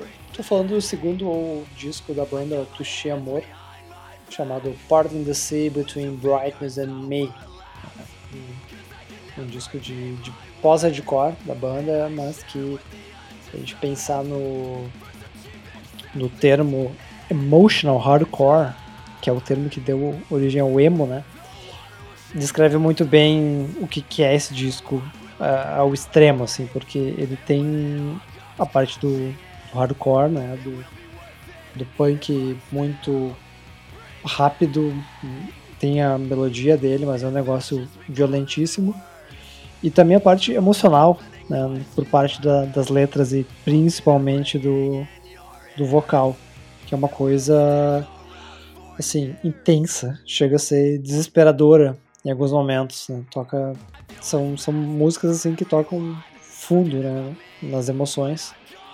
E é um disco curtíssimo, né? Porque por, por conta da intensidade de cada faixa, né? Até dá para pensar assim que tem músicas que são mini épicos e mini porque o disco a maior parte não passa de de dois minutos. Isso acaba que o, o disco ele tem um, eles ficam concentrados em 20 minutos, mas são 20 minutos assim totalmente intensos que dão pouquíssimo tempo para respirar. Não sei o que, que meus colegas acharam da experiência de ouvir esse baita álbum. Uh, então, eu fui ouvir esse álbum, né, quando a gente começou ali a definir as nossas escolhas pessoais, eu peguei ele para ouvir. Uh, eu não, na época que ele foi lançado, realmente não ouvi, porque não é uma. o estilo que, assim, eu tenha muito conhecimento e me aprofunde muito, assim, sabe? Mas eu gostei bastante da experiência, assim. Eu achei que, tipo, eu, putz, que que, que vem, né? O que, que vem aí, sabe? Mas ele é muito rápido, é muito. Tipo, tu, tu tá ouvindo daqui a pouco, porra, acabou! Como assim, sabe? Tocou tudo. E eu fiquei, tipo, meio. Eu fiquei nervosa. Eu fiquei, tipo, eu vou ter que ouvir de novo, sabe? E eu, eu ouvi algumas vezes, já que, tipo, é 20 minutos e acabou? Como assim? Mas é, é, é uma experiência interessante, assim, de tipo. Não, não é o que eu realmente vá pegar pra ouvir, mas ele tem uma. Nessa velocidade dele, ele tem uma qualidade show, eu diria assim. ele é muito. É bem legal, assim. Tipo, por mais que seja um pouco difícil, eu fico assim. para escolher uma faixa eu acho um pouco complicado, porque, como é tudo um tiro tão rápido, uh, eu fiquei tipo, tá, mas e aí? Eu vou escolher uma ou vou escolher, sei lá, cinco, sabe? escolher metade do álbum, porque daí vai dar uma faixa de, de outro álbum. Mas eu, eu achei bem legal, diria assim, gostei. É, eu só fui prestar atenção, né, tomar conhecimento dessa banda alguns anos depois, quando eles lançaram o terceiro disco, né? In Memory of, acho que é In Memory of alguma coisa. E Survived By. Survived By, isso. É, e, e daí, assim, foi um disco que me chamou muito a atenção do, pro, pro trabalho desses caras aí. Eu até fui ver aqui, eles são de Los Angeles, Los né? Angeles, Los Angeles. isso. Um quinteto. Quinteto, é. Esse disco aí foi lançado por um selo que eu gostamos muito, né? Que é Death, Death Wish. E e eu acho muito interessante essa questão. Realmente, eu até comentei com o pessoal durante as discussões de pauta na semana, assim. Que bom que esse disco tem só 20 minutos, porque realmente é uma intensidade assim que nunca cai. É, é, é é- é a, é a bateria, as guitarras comendo o tempo todo, o vocalista deixando as tripas no, no, no chão, assim, gritando. E às vezes parece que vai ser demais, assim, quando tô, tô, tô ouvindo aquilo, porque eu- as músicas, elas elas até têm algumas dinâmicas, mas nunca tem exatamente um momento de respiro. É, é- é paulada atrás de paulada. E, mas funciona, sabe? Mas é too much É. em alguns momentos. Ainda que seja muito rápido, tem muita melodia, o que eu acho que é muito interessante. É, E- eu, eu, eu, eu, eu, eu me, eu me lembro muito de uma crítica que fizeram na época, lá, 20 anos atrás, falando do At The Driving, que disse, meu Deus, é intenso demais. Embora o At The Driving ainda tinha um pouco mais senso de dinâmica.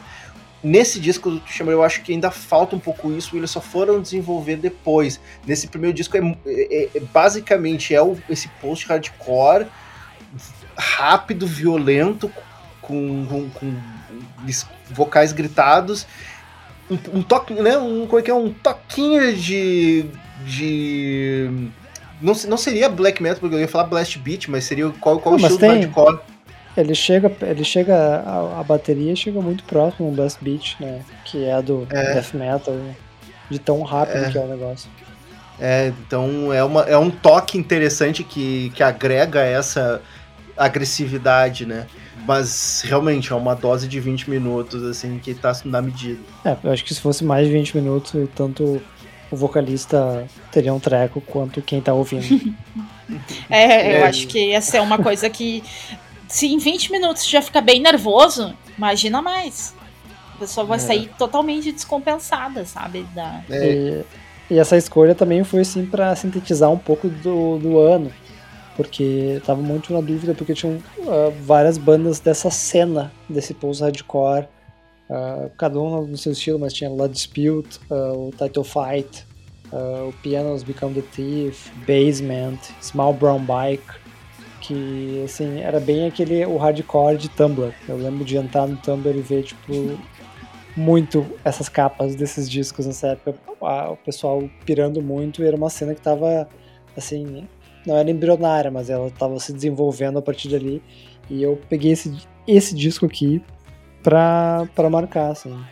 É, fica, né, Tati comentou, fica até difícil escolher uma faixa, assim, porque é um, é um, é um disco que é, que é tão rápido que é, que é até interessante tu consumir ele no- numa sentada só, né? Mas eu vou fazer aqui, eu vou tomar a frente, eu, vou- eu gosto muito. É uma faixa de um minuto e seis segundos, mas que eu achei muito a fuder, porque ela tem essa coisa. Ela tem um, um ritmo quebrado meio diferente das outras, que é Uppers Downers, faixa número 5. É, essa aí é uma das favoritas de fãs. Eu vou com Wants Needs. Décima faixa. Nossa, tem 13 faixas, né, em 20 minutos. E eu pego uma bem do fim do disco. É, também acho difícil, porque tem muita música boa, mas Home Away From Here, acho muito, muito da hora. Essa daí também, eu, eu escolheria esse final do álbum, eu acho ali do, da 10 pra baixo, só vai. É, mas, pô, 20 minutos, porque não ouviu o álbum inteiro, né, gente? É, não, não tem porquê, né? Não tem porquê parar, já que, né? Agora começou, vai até o final.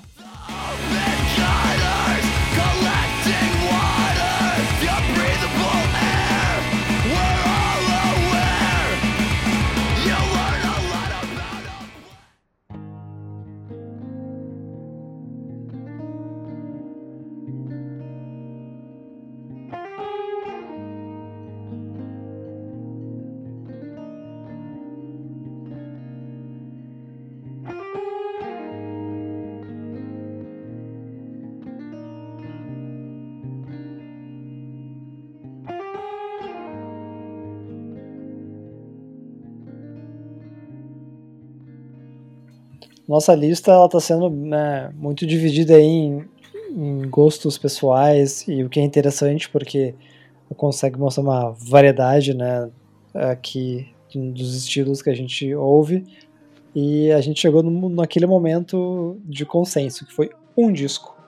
E possivelmente assim o, um disco de, de 2011 que é o segundo álbum do cantor do projeto, né, Boniver, chamado Boniver, lançado em junho, dia 21.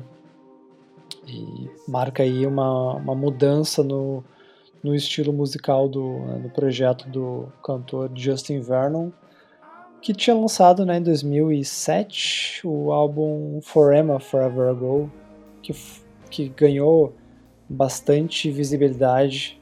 É, era um disco né, de puramente de folk, voz e violão com muita emoção. E nesse segundo trabalho, o, o Justin Vernon do, do Bon Iver traz aí uma produção caprichadíssima e consegue dar assim muito mais elegância uh, e floreios uh, nessas suas canções aí folk com carregadas de, né, de, de, sentimento, fazendo um, disco belíssimo uh, que eu assim é o meu disco favorito dele e é um dos discos favoritos que eu tenho assim de todos os tempos. Até fui ver aqui, o álbum ganhou o Grammy, né, de melhor álbum alternativo daquele ano. Então, foi o ano que o não apenas ele subiu a, a régua no seu, no seu próprio trabalho, mas chamou a atenção do mainstream. Até depois ele foi trabalhar com o Kanye, né? Esse tipo de coisa. É, Kanye West. Kanye West. Né? E, e esse álbum foi me pegou na época assim me pegou muito de surpresa assim porque é, foi uma foi uma evolução e tanto em cima do som do primeiro disco que, que eu gostava bastante do Forema né mas logo quando ouvi a primeira faixa do, do disco, não apenas ele evoluiu o tipo de, de, de, estilo de som dele, porque ele não apenas trouxe o folk, né? Mas é um álbum que tem elementos de, de chamber pop, assim, né? Orquestrações, ele trouxe guitarras pro disco. E até olhando na página do Wikipedia, diz que nas descrições de gênero tem até pós-rock no meio, né? Não sei quanto ao Lipo, que é o, o pós-roqueiro aqui de carteirinha. Faz sentido isso, Lipe? Olha, não naquele sentido clássico do, do que é conhecido como pós-rock, mas ele fez tanta coisa nesse disco que dá para considerar assim, né? E, e, e, chega a ser um, um absurdo, assim, num, num primeiro disco que ele grava só voz e violão, ele vai para uma produção, né, com muito, muito, muita orquestração e harmonias e, e muitos outros instrumentos, né, que trazem vida para essa paisagem do disco. Então, uh, quando ele foi lançado, eu ouvi ele bastante. Eu não sou uma, uma fã do álbum anterior. Assim, eu não tenho esse, esse apego todo que nem vocês, assim, vocês realmente gostam. Eu fui realmente dar atenção nesse álbum. Eu gosto, eu gosto dele. Eu acho ele um álbum bom. Uh, ele tem uma. Apesar de ter a, as minhas ressalvas com esse indie folk, porque eu acho que tem uma vibezinha folk, mas ele tem umas.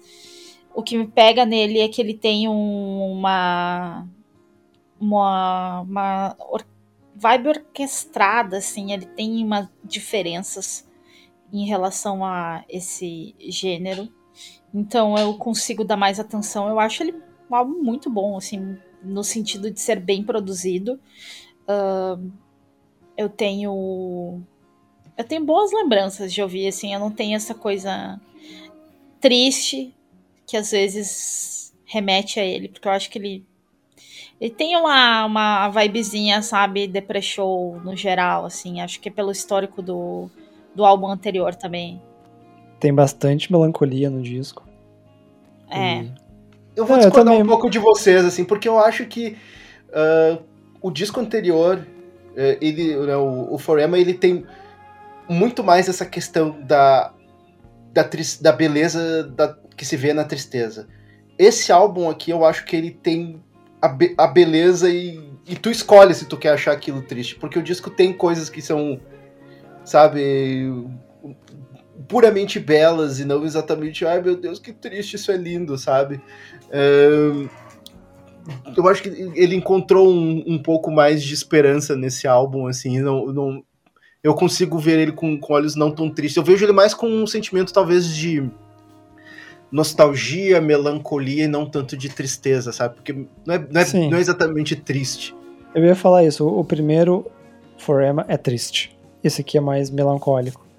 Mas felizmente eu, eu consegui também ter experiências felizes ouvindo esse disco e é possível. Então uh, é muito uma questão assim, de estado de espírito, porque esse disco ele consegue te botar para baixo ou ele consegue deixar tua momento alegre ainda mais intenso. Né? E, e, tem outra coisa que eu, tava pensando hoje, assim, de como que o, o Boniver nesse álbum, assim, é, até eu acho que pode explicar um pouco por que a Tati achou esse disco melhor, porque ele tem uma vibe mais cinemática, assim, sabe? É como o primeiro disco é como se fosse, sei lá, um filmezinho caseiro filmado em Super 8 e esse aqui é um widescreen, assim, sabe? Uh, belo, bem fotografado e tal. E daí depois, sei lá, o disco seguinte virou um filme gravado em digital todo bugado, entendeu? Mas, né, é a, é a, é a carreira do cara, né? Mas nada, nada paga da, da carreira dele esse baita disco. Então vamos para a parte das faixas, que, bom, tem faixa boa de sobra aí pra gente escolher. Olha, eu gostaria de começar e eu escolhi Towers porque eu acho muito legal aquela quebra que me remete a uma musiquinha country no meio dela. E eu acho muito show. Eu sou completamente, completamente apaixonado nessa música. Eu não poderia escolher outra. Towers. Eu não consigo me desvencilhar do impacto que foi a faixa de abertura Perth. Que começa com aquele riffzinho delicioso de guitarra e daí ela culmina num, num, num, troço meio banda de fanfarra com solo de, de sax que não tem explicação, assim, aquela faixa não apenas uh, é uma grande faixa de abertura, uma faixa maravilhosa, mas é um uma carta de intenções que o cara entregou logo na abertura, assim, dizendo assim, ó, isso aqui é totalmente diferente do que tu espera que seria, que fosse o meu disco.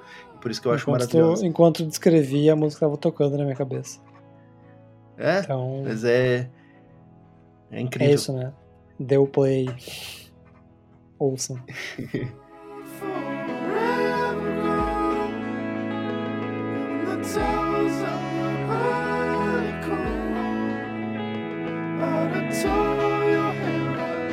to climb back.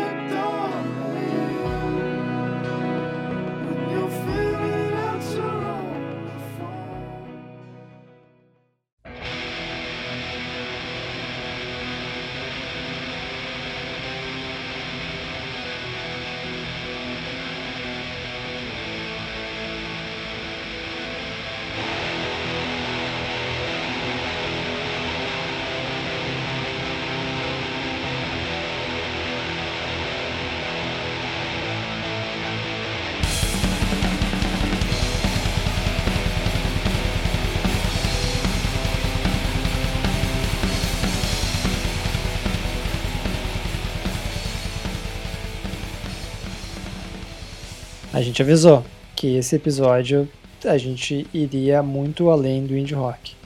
E muito além é entrar aí na, nas trevas, no mundo obscuro do metal. E, né, tinha que ser eu para fazer isso. O meu disco escolhido aqui é o disco chamado Celestial Lineage, do, do grupo Wolves in the Throne Room uma dupla, né? são, são dois irmãos, os irmãos Aaron e Nathan Weaver, que são lá da cidade de Olympia, no estado de Washington, né? nos Estados Unidos, que fazem né, uma banda que a gente pode considerar como black metal atmosférico ou qualquer coisa que vai para essa linha aí de coisas extremas, uh, mas que fogem do, do padrão que se espera desse estilo musical. E esse é um dos motivos que fez eu escolher o disco, que foi uma das coisas que, que me chamou a atenção na época para ouvi-lo. Que eu sempre falo aqui, né, do histórico de metaleiro e tal, Lero Lero, mas o black metal não era uma coisa que eu, eu costumava ouvir. Não, não dentro dos meus estilos. E a partir desse disco que eu abria a possibilidade, justamente porque ele é algo, por mais que ele traga os elementos clássicos do black metal, da Noruega, ele tem muita coisa diferente. Ele tem essa coisa atmosférica, tem muito é, experimentalismo, e tem esse, esse, clima dele próprio, né? Que tem uma coisa meio pagão, uh, místico da, da floresta, mas não é aquela coisa floresta europeia. É uma coisa mais orgânica, mais natural. Até porque a banda, mesmo num estilo que é conhecido por trabalhar com temas né, satânicos, eles não, não lidam tanto com isso, né? E até são meio refratários a esse tipo de coisa e até o a, o selo né, de black metal. Eles não se consideram eles falam. Ou eles dizem que eles tocam black metal dentro do dos seus próprios termos dá para dizer assim. E né, o Celestial Lineage foi um disco que muita gente torce a cara porque ele é diferente. Mas também foi um disco que ganhou bastante destaque na época. Procurando palavras aqui, porque realmente, né? Black metal não é algo que, assim, eu ouça muito. Que é. Assim, eu fiquei. Eu sou meio. Eu sou bastante leiga, na realidade, não meio. Mas eu fui ouvir o álbum, né? Quando a gente pegou e fez as escolhas, e assim eu fiquei um pouco impactada, assim, porque é, é uma. Não, não era o que eu esperava, eu acho que eu esperava mais trevas, assim. E... Tem, um, tem uma vibe diferenciada, sabe? Eu fiquei meio tipo. Trevas que. Um pouco de trevas que me fazem pensar. Eu não sei, eu fiquei numa, numa vibe diferenciada. Deu, deu uma bugada, sabe? Depois, assim, de ouvir o álbum, eu fiquei tipo uh, que passei nesse momento, que se passa, sabe?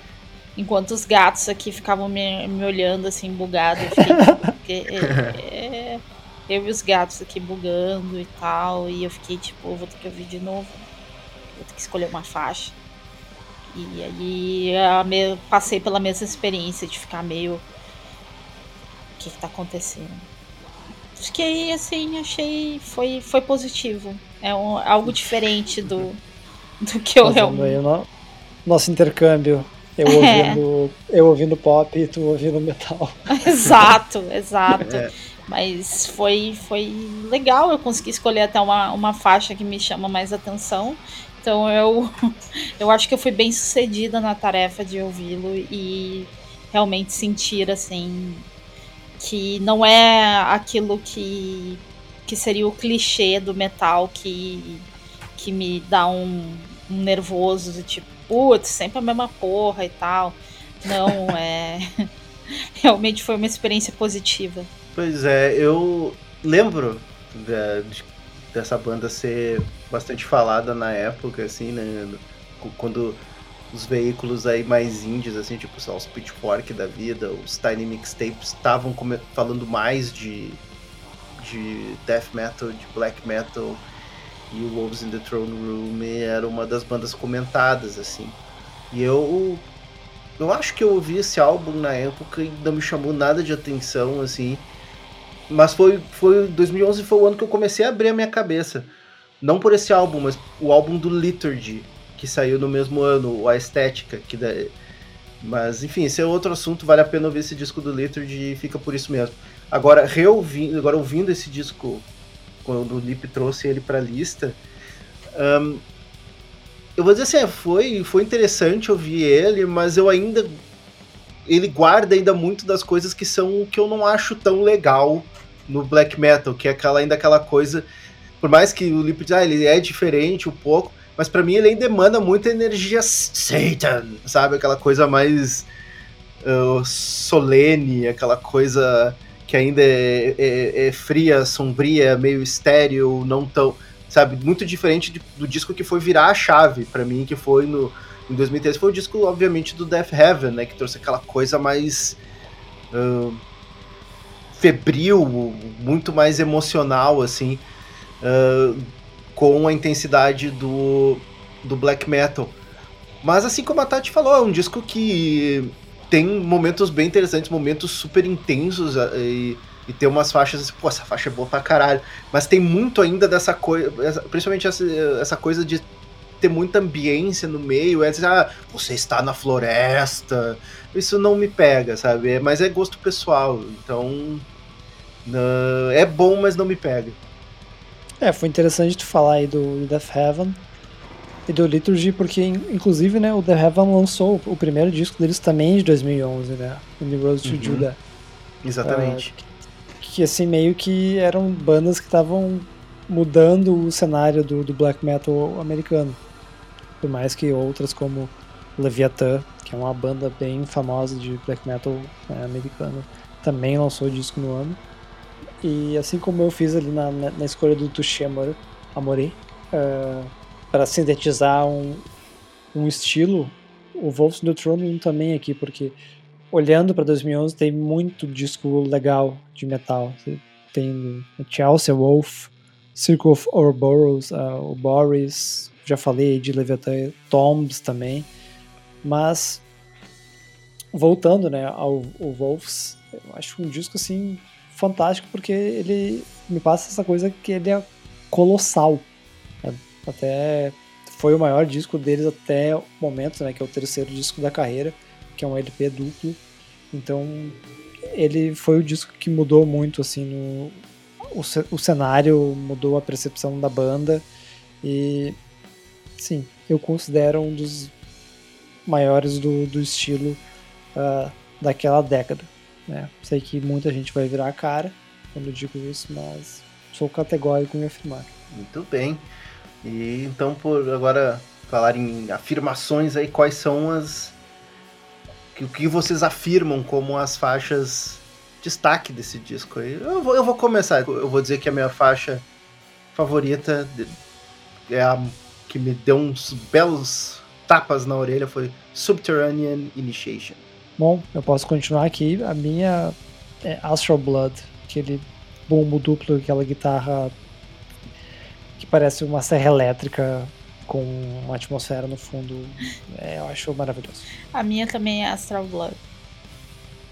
Eu fiquei, fiquei bem impactada com ela. E é isso, né? Quer ouvir algo diferente do que está acostumado? Quer ir para uma vibe. Olha essa floresta aí dark.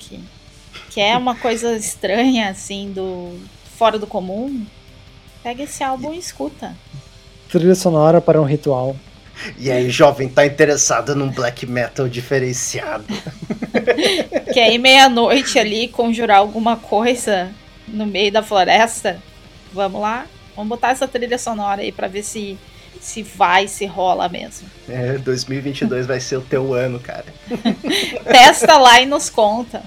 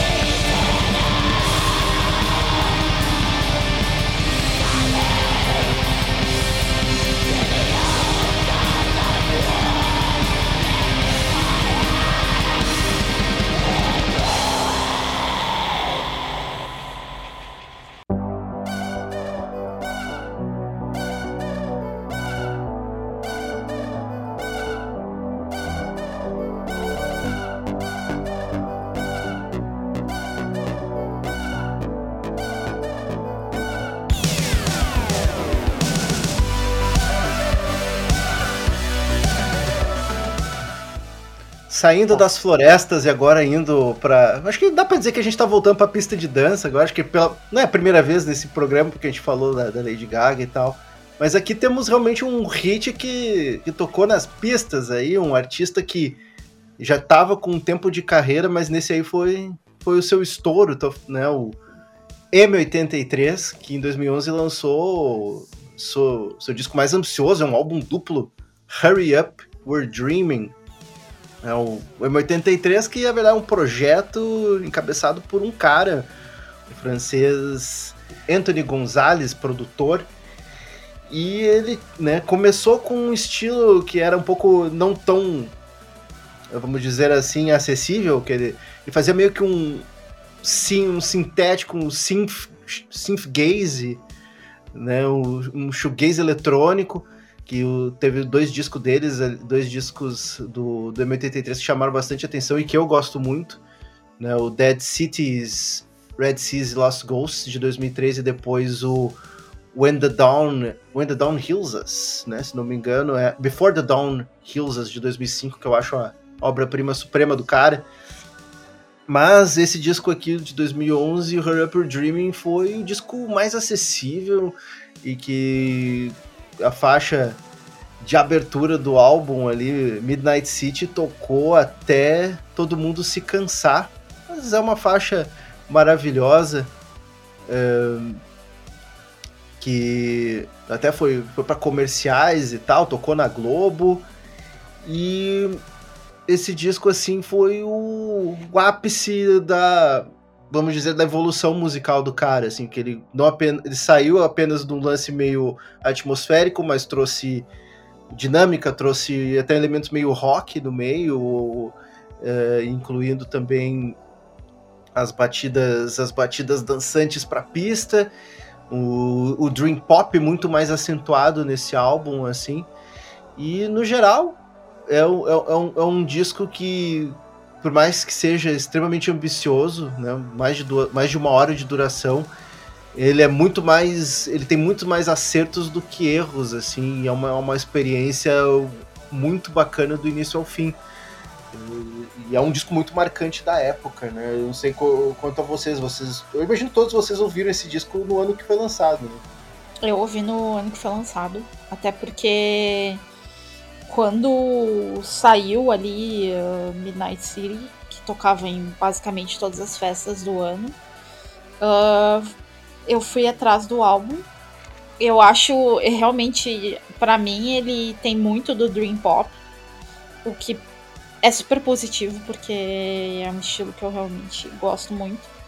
E eu acho, eu acho assim, do desse desse, é que eles têm um nicho muito específico, né? Então eu que eles têm essa mistura toda, mas eu acho que eles têm um, um destaque muito grande ali com esse álbum que que é o ápice deles, porque depois o negócio meio que deu uma desandada, mas não vem ao caso.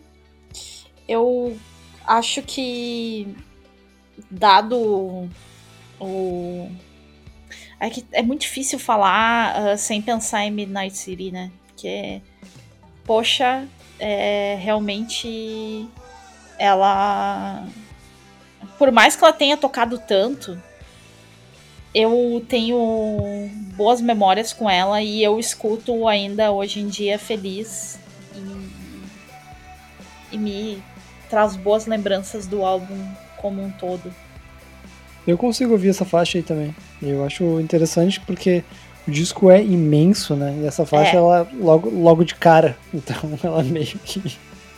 Ela vai ser a, a principal lembrança, né? Quando for pensar no disco. Eu, eu até fui consultar aqui, na verdade tem uma intro antes de Midnight City, né? Mas é, é realmente o cartão de visitas do álbum é quando entra o. o dá pra dizer, entre aspas, é o riff de Midnight City, né? É. é, é mas o álbum teve vários singles, assim, né? Teve Reunion, que é a faixa que vem logo na sequência, né? Na, no tracklist. Sim. Teve Steve, Steve McQueen, que também foi um single bem bacana. Tem uma faixa até que é uma baladinha, que é o Wait, que também é super. Um monte de gente gosta dessa faixa, né? Então, e. assim, no momento que tu consegue se desvencilhar do, dessa coisa gigantesca que foi Midnight City, tu vê que é um álbum super rico em, em, em, coisas diferentes, assim. Até eu tava lendo uma entrevista da época com o Anthony Gonzalez, que ele, ele, quis, ele foi muito inspirado pelo Melancholy, quando ele, do, do Smashing Pumpkins, na, no, vamos dizer, ao fazer esse disco, porque tá ele realmente... Que ele quis, ele quis realmente criar dinâmicas uh, diferentes, um flow uh, para para segurar o ouvinte por, por, por todo esse álbum, né? Porque é, um, é uma proposta perigosa, né? Tu fazer um álbum duplo e tu, porque tu pode perder facilmente o ouvinte. E não é o caso aqui nesse, nesse disco do, do M83. Ele, ele se saiu bem. Tem claro que poderia ter. Algumas faixas não são tão boas quanto outras, mas no geral eu acho um álbum muito redondo, assim. No, no, não vou dizer que é uma, uma obra-prima, porque obviamente não seria mas é um álbum excelente. Assim, eles me perderam como ouvinte desde o início, porque eu, eu conheci a banda porque eu tava em busca de outros artistas do estilo shoegaze. E eles frequentemente né, eram associados com o gênero. E aí eu fui atrás e simplesmente eu esperava barulheira e não era aquilo.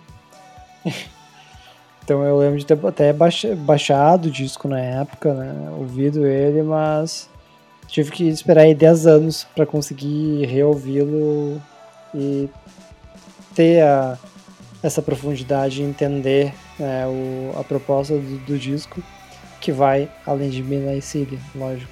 Então, nas ouvidas aqui, se preparando para gravar o podcast, eu consegui enxergar aí tudo que tu falou, Leandro. E, de fato, é um bom disco e, assim, possivelmente teria que ouvir toda é, a discografia da banda, mas me passa, assim, a impressão de ser o disco, né? Porque os outros são meio... né... É, eu, eu falei, né, eu gosto muito muito do disco desde 2005, mas esse aqui com certeza é o disco mais rico, mais bem acabado, mais bem resolvido da, da carreira do cara, né? E, infelizmente, depois desse foi só ladeira abaixo, né? O cara não se recuperou. Foi. Acho que ele. O, o sucesso deu uma balada, porque não. Ou foi naquela coisa de querer se dar uma desvencilhada do, desse álbum, porque realmente depois não, não tem uma, algo tão bem uh, construído que nem esse álbum. Porque eu, pensando assim, ó, da, da faixa da faixa inicial da intro, pelo menos até a 5 ali, é, é só é só tiro. Vai, Sim, é. assim, ó, é sucesso. É, e eu, eu, quanto mais, assim, eu ouço o disco, eu começo a, a achar assim que o, o disco 2, né, entre aspas, o disco 2 assim, é tão bom quanto o primeiro, só que o primeiro tem, a, tem os, os hits, sabe? Daí fica complicado. É, não Mas... tem como competir, né? Mas falando em hit, então vamos escolher as faixas aí. Uh, Tati, qual é a tua, tua seleção? A minha seleção, eu vou ser clichê, é Midnight City. Lipe. Pô, eu tô na dúvida aqui entre Reunion, que é quase um. um New Order, ou Steve McQueen. São duas faixas, né? Que tu já falou que são bem agitadas. Então, eu ir as duas, porque não tem erro. Eu vou com a, o épico de encerramento desse disco, assim, que é uma coisa de louco. É como um filme em quatro minutos, assim, de tão avassalador, assim, que é no caso, vou falar, né, seria outro, né? Porque tem, o, tem a intro e tem a outro. E essa faixa de encerramento, assim, é inacreditável. Eu... E até para dizer assim, ó, ouçam um disco inteiro até o fim. Pelo menos uma vez. Ouve aí, cacete. Escuta.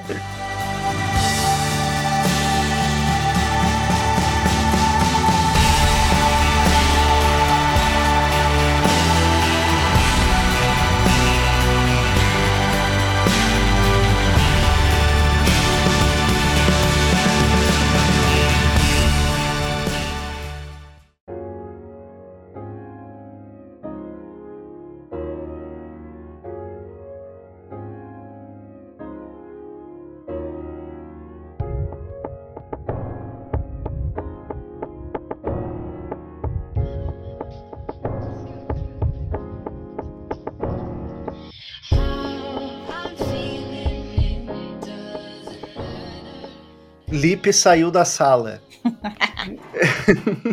Abandonou, né? É, a última escolha aqui também foi uma. Né, foi um disco que eu trouxe aqui. Lipe até fez um tweet dizendo que fez o um sacrifício aqui pelo, pelo programa, ouvindo o disco do Drake, Take Care. Dramático álbum isso, aí. né?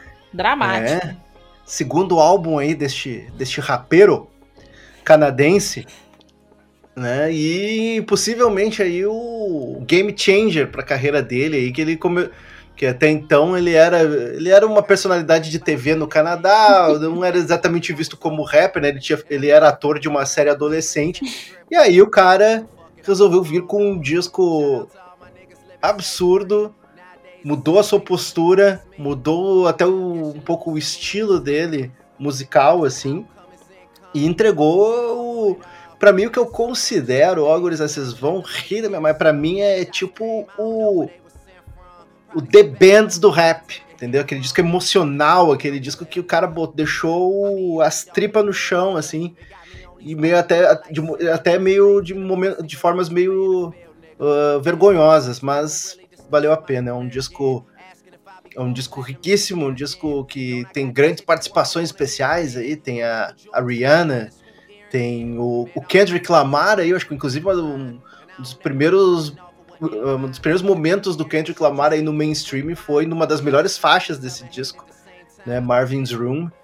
E, pô, desse disco do, do Drake é, é para mim é o ponto alto da carreira dele até hoje. Eu sei que a Tati discorda de mim. Eu vou discordar sim, porque eu acho que nesse ano teve um álbum que eu considero melhor, mas, né, é o Watch the Throne, mas eu acho assim, esse álbum do, do Drake é o hip hop descornado, né? Essa é a definição. Porque ele tem uma vibe assim muito. Ele tá ali falando sobre várias coisas assim, tristões. E não que o rap seja muito, né? Feliz, normalmente, as pessoas estão lá, tem vários uh, tópicos, mas assim, eu acho um álbum descornado. Nada contra, né? Porque tem uma coisa que eu exploro bastante é o nicho também do, do descornado. Mas eu, eu gosto desse álbum, apesar de achar o Watch the Throne melhor. Uh, ele tem, tem seus momentos, eu acho que as participações são, são boas, eu acho que ele conseguiu se fazer levar a sério, né? Porque é bem isso, ele era de uma série adolescente, então ele era uma personalidade, né? Tipo, é. Não, como é que vai levar a sério o cara aí, né, meu? Mas. Uh, tem, tem momentos que, que são, assim, marcantes desse álbum e eu, eu gosto. Eu, eu, bom, é um. É um. O hip hop é uma área que eu dei muito valor uh, ao longo dos anos e continuo dando valor. Eu acho que ele tem ali. Putz, putz, né? Pega e bota o Kendrick Lamar no meio. Não tem como dar ruim, sabe? É, e eu, até na época, ele, outro que tava despontando na época e tá nesse álbum participa é o The Weeknd, né? Também, pois é. Também faz parte o The Weeknd, que depois, anos depois, foi começou a lançar os álbuns e hoje na né, estouradaço e é. sucesso total. Sim, e nesse disco até ele ele meio que seguiu numa onda que ninguém na época ainda tinha começado a explorar, que é, que é trazer essa coisa bem, bem mais emo pro hip hop, assim, tipo, sou rico, tô comendo várias minas, mas tô tristão, sabe? É, é meio, meio que seguindo a vibe do daquele do disco do Kanye, né, de 2008, ali o 808, né? Mas uhum. ninguém tava muito fazendo isso ainda, tipo, e o, e o, Drake meio que chegou e disse assim, não, eu, eu vou fazer isso virar sucesso. E, e nesse disco deu muito certo, assim, e, porque é um disco que não tem tanta marra, tem uma ou outra faixa que são que, que, que são mais marrentas, assim, mas não é a tônica do disco, né? Porque se tu for ver logo a faixa que abre, assim, é uma, uma coisa super ambiente, quase um R&B, né?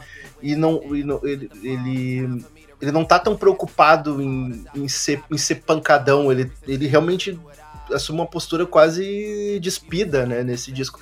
E por isso que eu, eu gosto tanto, essa coisa mais, mais uh, emocional, mais, mais entregue do cara, sabe?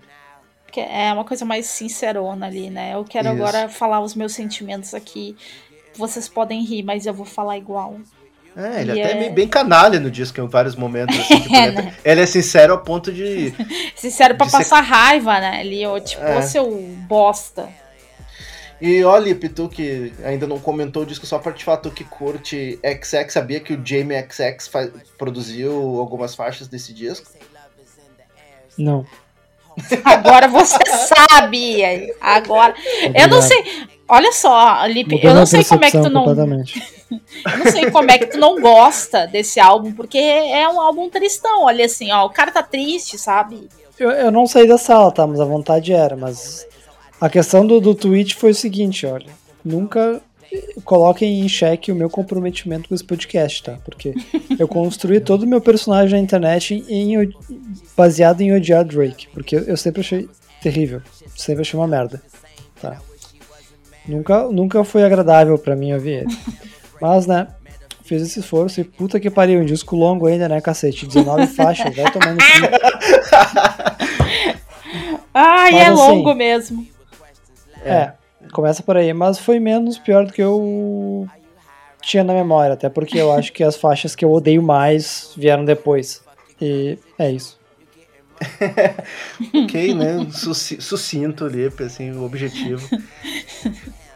É, mas é que eu acho que realmente é, o Drake marrento, que talvez o Lip tenha passado a odiar, chegou depois, sabe? Nesse, nesse disco que é uma postura ainda, ainda diferente. Ele, ele, ele, ele se coloca numa posição, como falou, tô tristão, às vezes até algum momento ele, ele não disfarça real, insegurança, eu insegurança. Acho, eu acho ele meio bunda mole. Não, ele é bunda mole, mas faz parte do repertório, sabe? É, é a persona dele. É. A persona que corre atrás da. que correu muito tempo atrás da Rihanna e foi desagradável, né? Com ela. É, até, até quando ele tenta ser marrento, assim, tu, tu não acredita muito nele, mas tu tipo, tá, cara, é, vai. Tá, tá, quer, quer, quer fingir, então tá, tá bom. É... é por isso que as, as, melhores faixas do álbum são algumas que são essas mais uh, sentimentais, até mesmo melancólicas, assim, que nem. Uh, a faixa com a Rihanna é maravilhosa, que é a produzida pelo Jamie XX, né? Tem, tem a faixa com o The Weeknd, né? Cruel Love, que também foi um single que fez bastante sucesso. E eu acho que as, as mais marrentas ficaram bem pra parte final do disco e são possivelmente são as que eu menos gosto. Eu gosto realmente ali do. Da, da, da, da quando ele tá na vibe bunda mole. como o Lipe fala, são as minhas preferidas.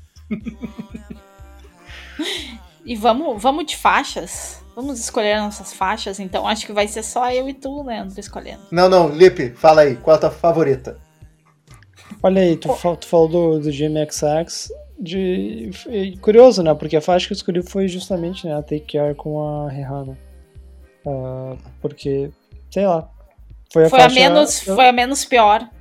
Não, até o contrário. Eu comecei a tocar do tipo. Isso é interessante. Isso não tem é um oh. Tem um pianinho ali, né? Um pianinho bonito. Surpreendeu é, positivamente.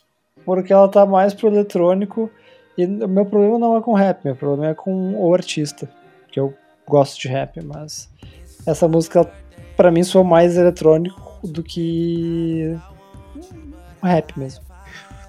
Tá, a minha faixa é. Eu acabei, né? Eu, eu ia mudar de ideia, mas agora mudei de mudar de ideia. Continua sendo a faixa de abertura, Over My Dead Body, que é, é, é perfeita, ela dá o clima do disco, assim, de, de ser essa coisa realmente mais. Uh, não vai ser pancadão, vai ser uma coisa mais descornada. E é isso aí, eu adoro essa faixa. Inclusive, o. Putz, esqueci, o Greg Dooley, do Afghan Weeks, Afghan tem uma fez uma cover dessa faixa que é linda. E a minha também é Over My Dead Body. Mas poderia ser Take Care, porque tem a Riri e eu dou, dou valor para ela também. É, e tu chipou, tu chipou aqui naquela época o casal Drake e Rihanna? Não, ele é um saco ali, encheu o saco dela, sabe? Mais, mais que correta ela, de tipo, sai daqui. Então é isso aí, se você quer curtir um rap uh, não tão.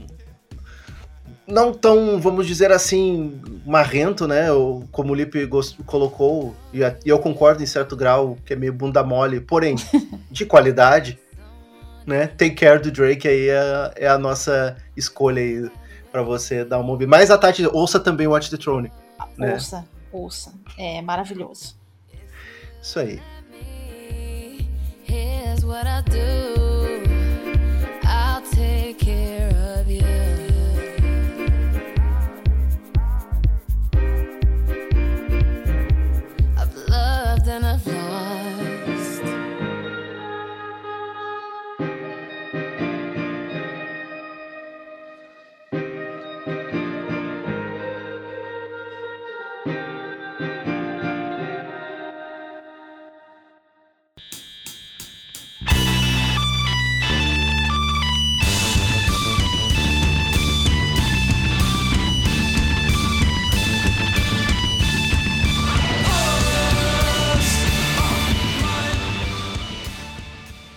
Gente, chegamos ao final de mais um episódio. Uh, espero que vocês tenham gostado das nossas indicações, desse nosso, dessas nossas escolhas, né? Uh, se não gostou, vem de, de redes sociais nos falar quais são as opções, o que, que você trocaria, o que, que você colocaria ali, se tem alguma coisa muito boa, se tem alguma coisa muito ruim, uh, quiser dar concordar com o Lip e, e, dizer que o Drake é bunda mole, tipo, chega, chega junto, né? Isso aí, né? Nossas redes sociais ali no. Nós estamos. É, o principal nosso ali é o, é o Instagram, arroba Jukebox, né? J-O-Q-B-O-X, a gente não se cansa de, de soletrar, a gente até decorou essa, essa, essa soletradinha do Jukebox pra, para vocês. Quem ouve a gente pelo Spotify também segue a gente, né? Recebe aí os episódios sempre em primeira mão. Não precisa ficar esperando aí a gente postar na rede social, já recebe direto no, no aplicativo. Show de bola! E para quem quiser me seguir, uh, né, meu perfil pessoal no Twitter é Bolotites, né? Eu ia dizer errado já, Bolotites. e no Instagram é Bolota com um H no final. Pra quem quiser me seguir, não recomendo. Lá no início do programa, o Leandro falou, né, que eu ia passar o número dos outros programas e tô aqui no finalzinho, pra... vou falar. O nosso podcast número 8, tá? São 10 discos, 10 anos de 2008. O 23, eu digo, o 12 é de 2019 para 2009 e o número 23 de 2020 para 2010. Uh, apesar do Lip não recomendar seguir ele nas redes, vai lá e segue sim lá, vai lá discutir com ele sobre Drake, que é o X Felipe X, arroba X Felipe com PH para ficar mais chique, X. E o meu é Tatiane Marques, mas assim, eu não sei se eu tenho tópicos muito interessantes. Eu apareço mais na madrugada nas redes e mas pode ir lá ver o o tanto de coisas legais ou não que eu posto. E eu recomendo muito seguir a Tati no Instagram, porque os stories dela é sempre o humor deprê de altíssima qualidade. Sommelier de memes. É, eu, eu tento, né, gente? Eu tento. Então, é isso, né? Nosso muito, muito obrigado para quem ouviu a gente até aqui. A gente agradece muito e agora entrando até num clima de final de ano, desejando um 2022 menos pior do que foi 2021. e Isso... nos vemos, né, no ano que vem, no Jukebox hum. número 36. Em que com certeza falaremos de todos os álbuns que a gente não falou, que foram bons esse ano. Isso aí, gente. Feliz 2022. É, né? O Lipe falou já o nosso slogan de encerramento, então eu vou mudar um pouquinho para. Nos vemos em 2022. Falou. Tchau. Thank you.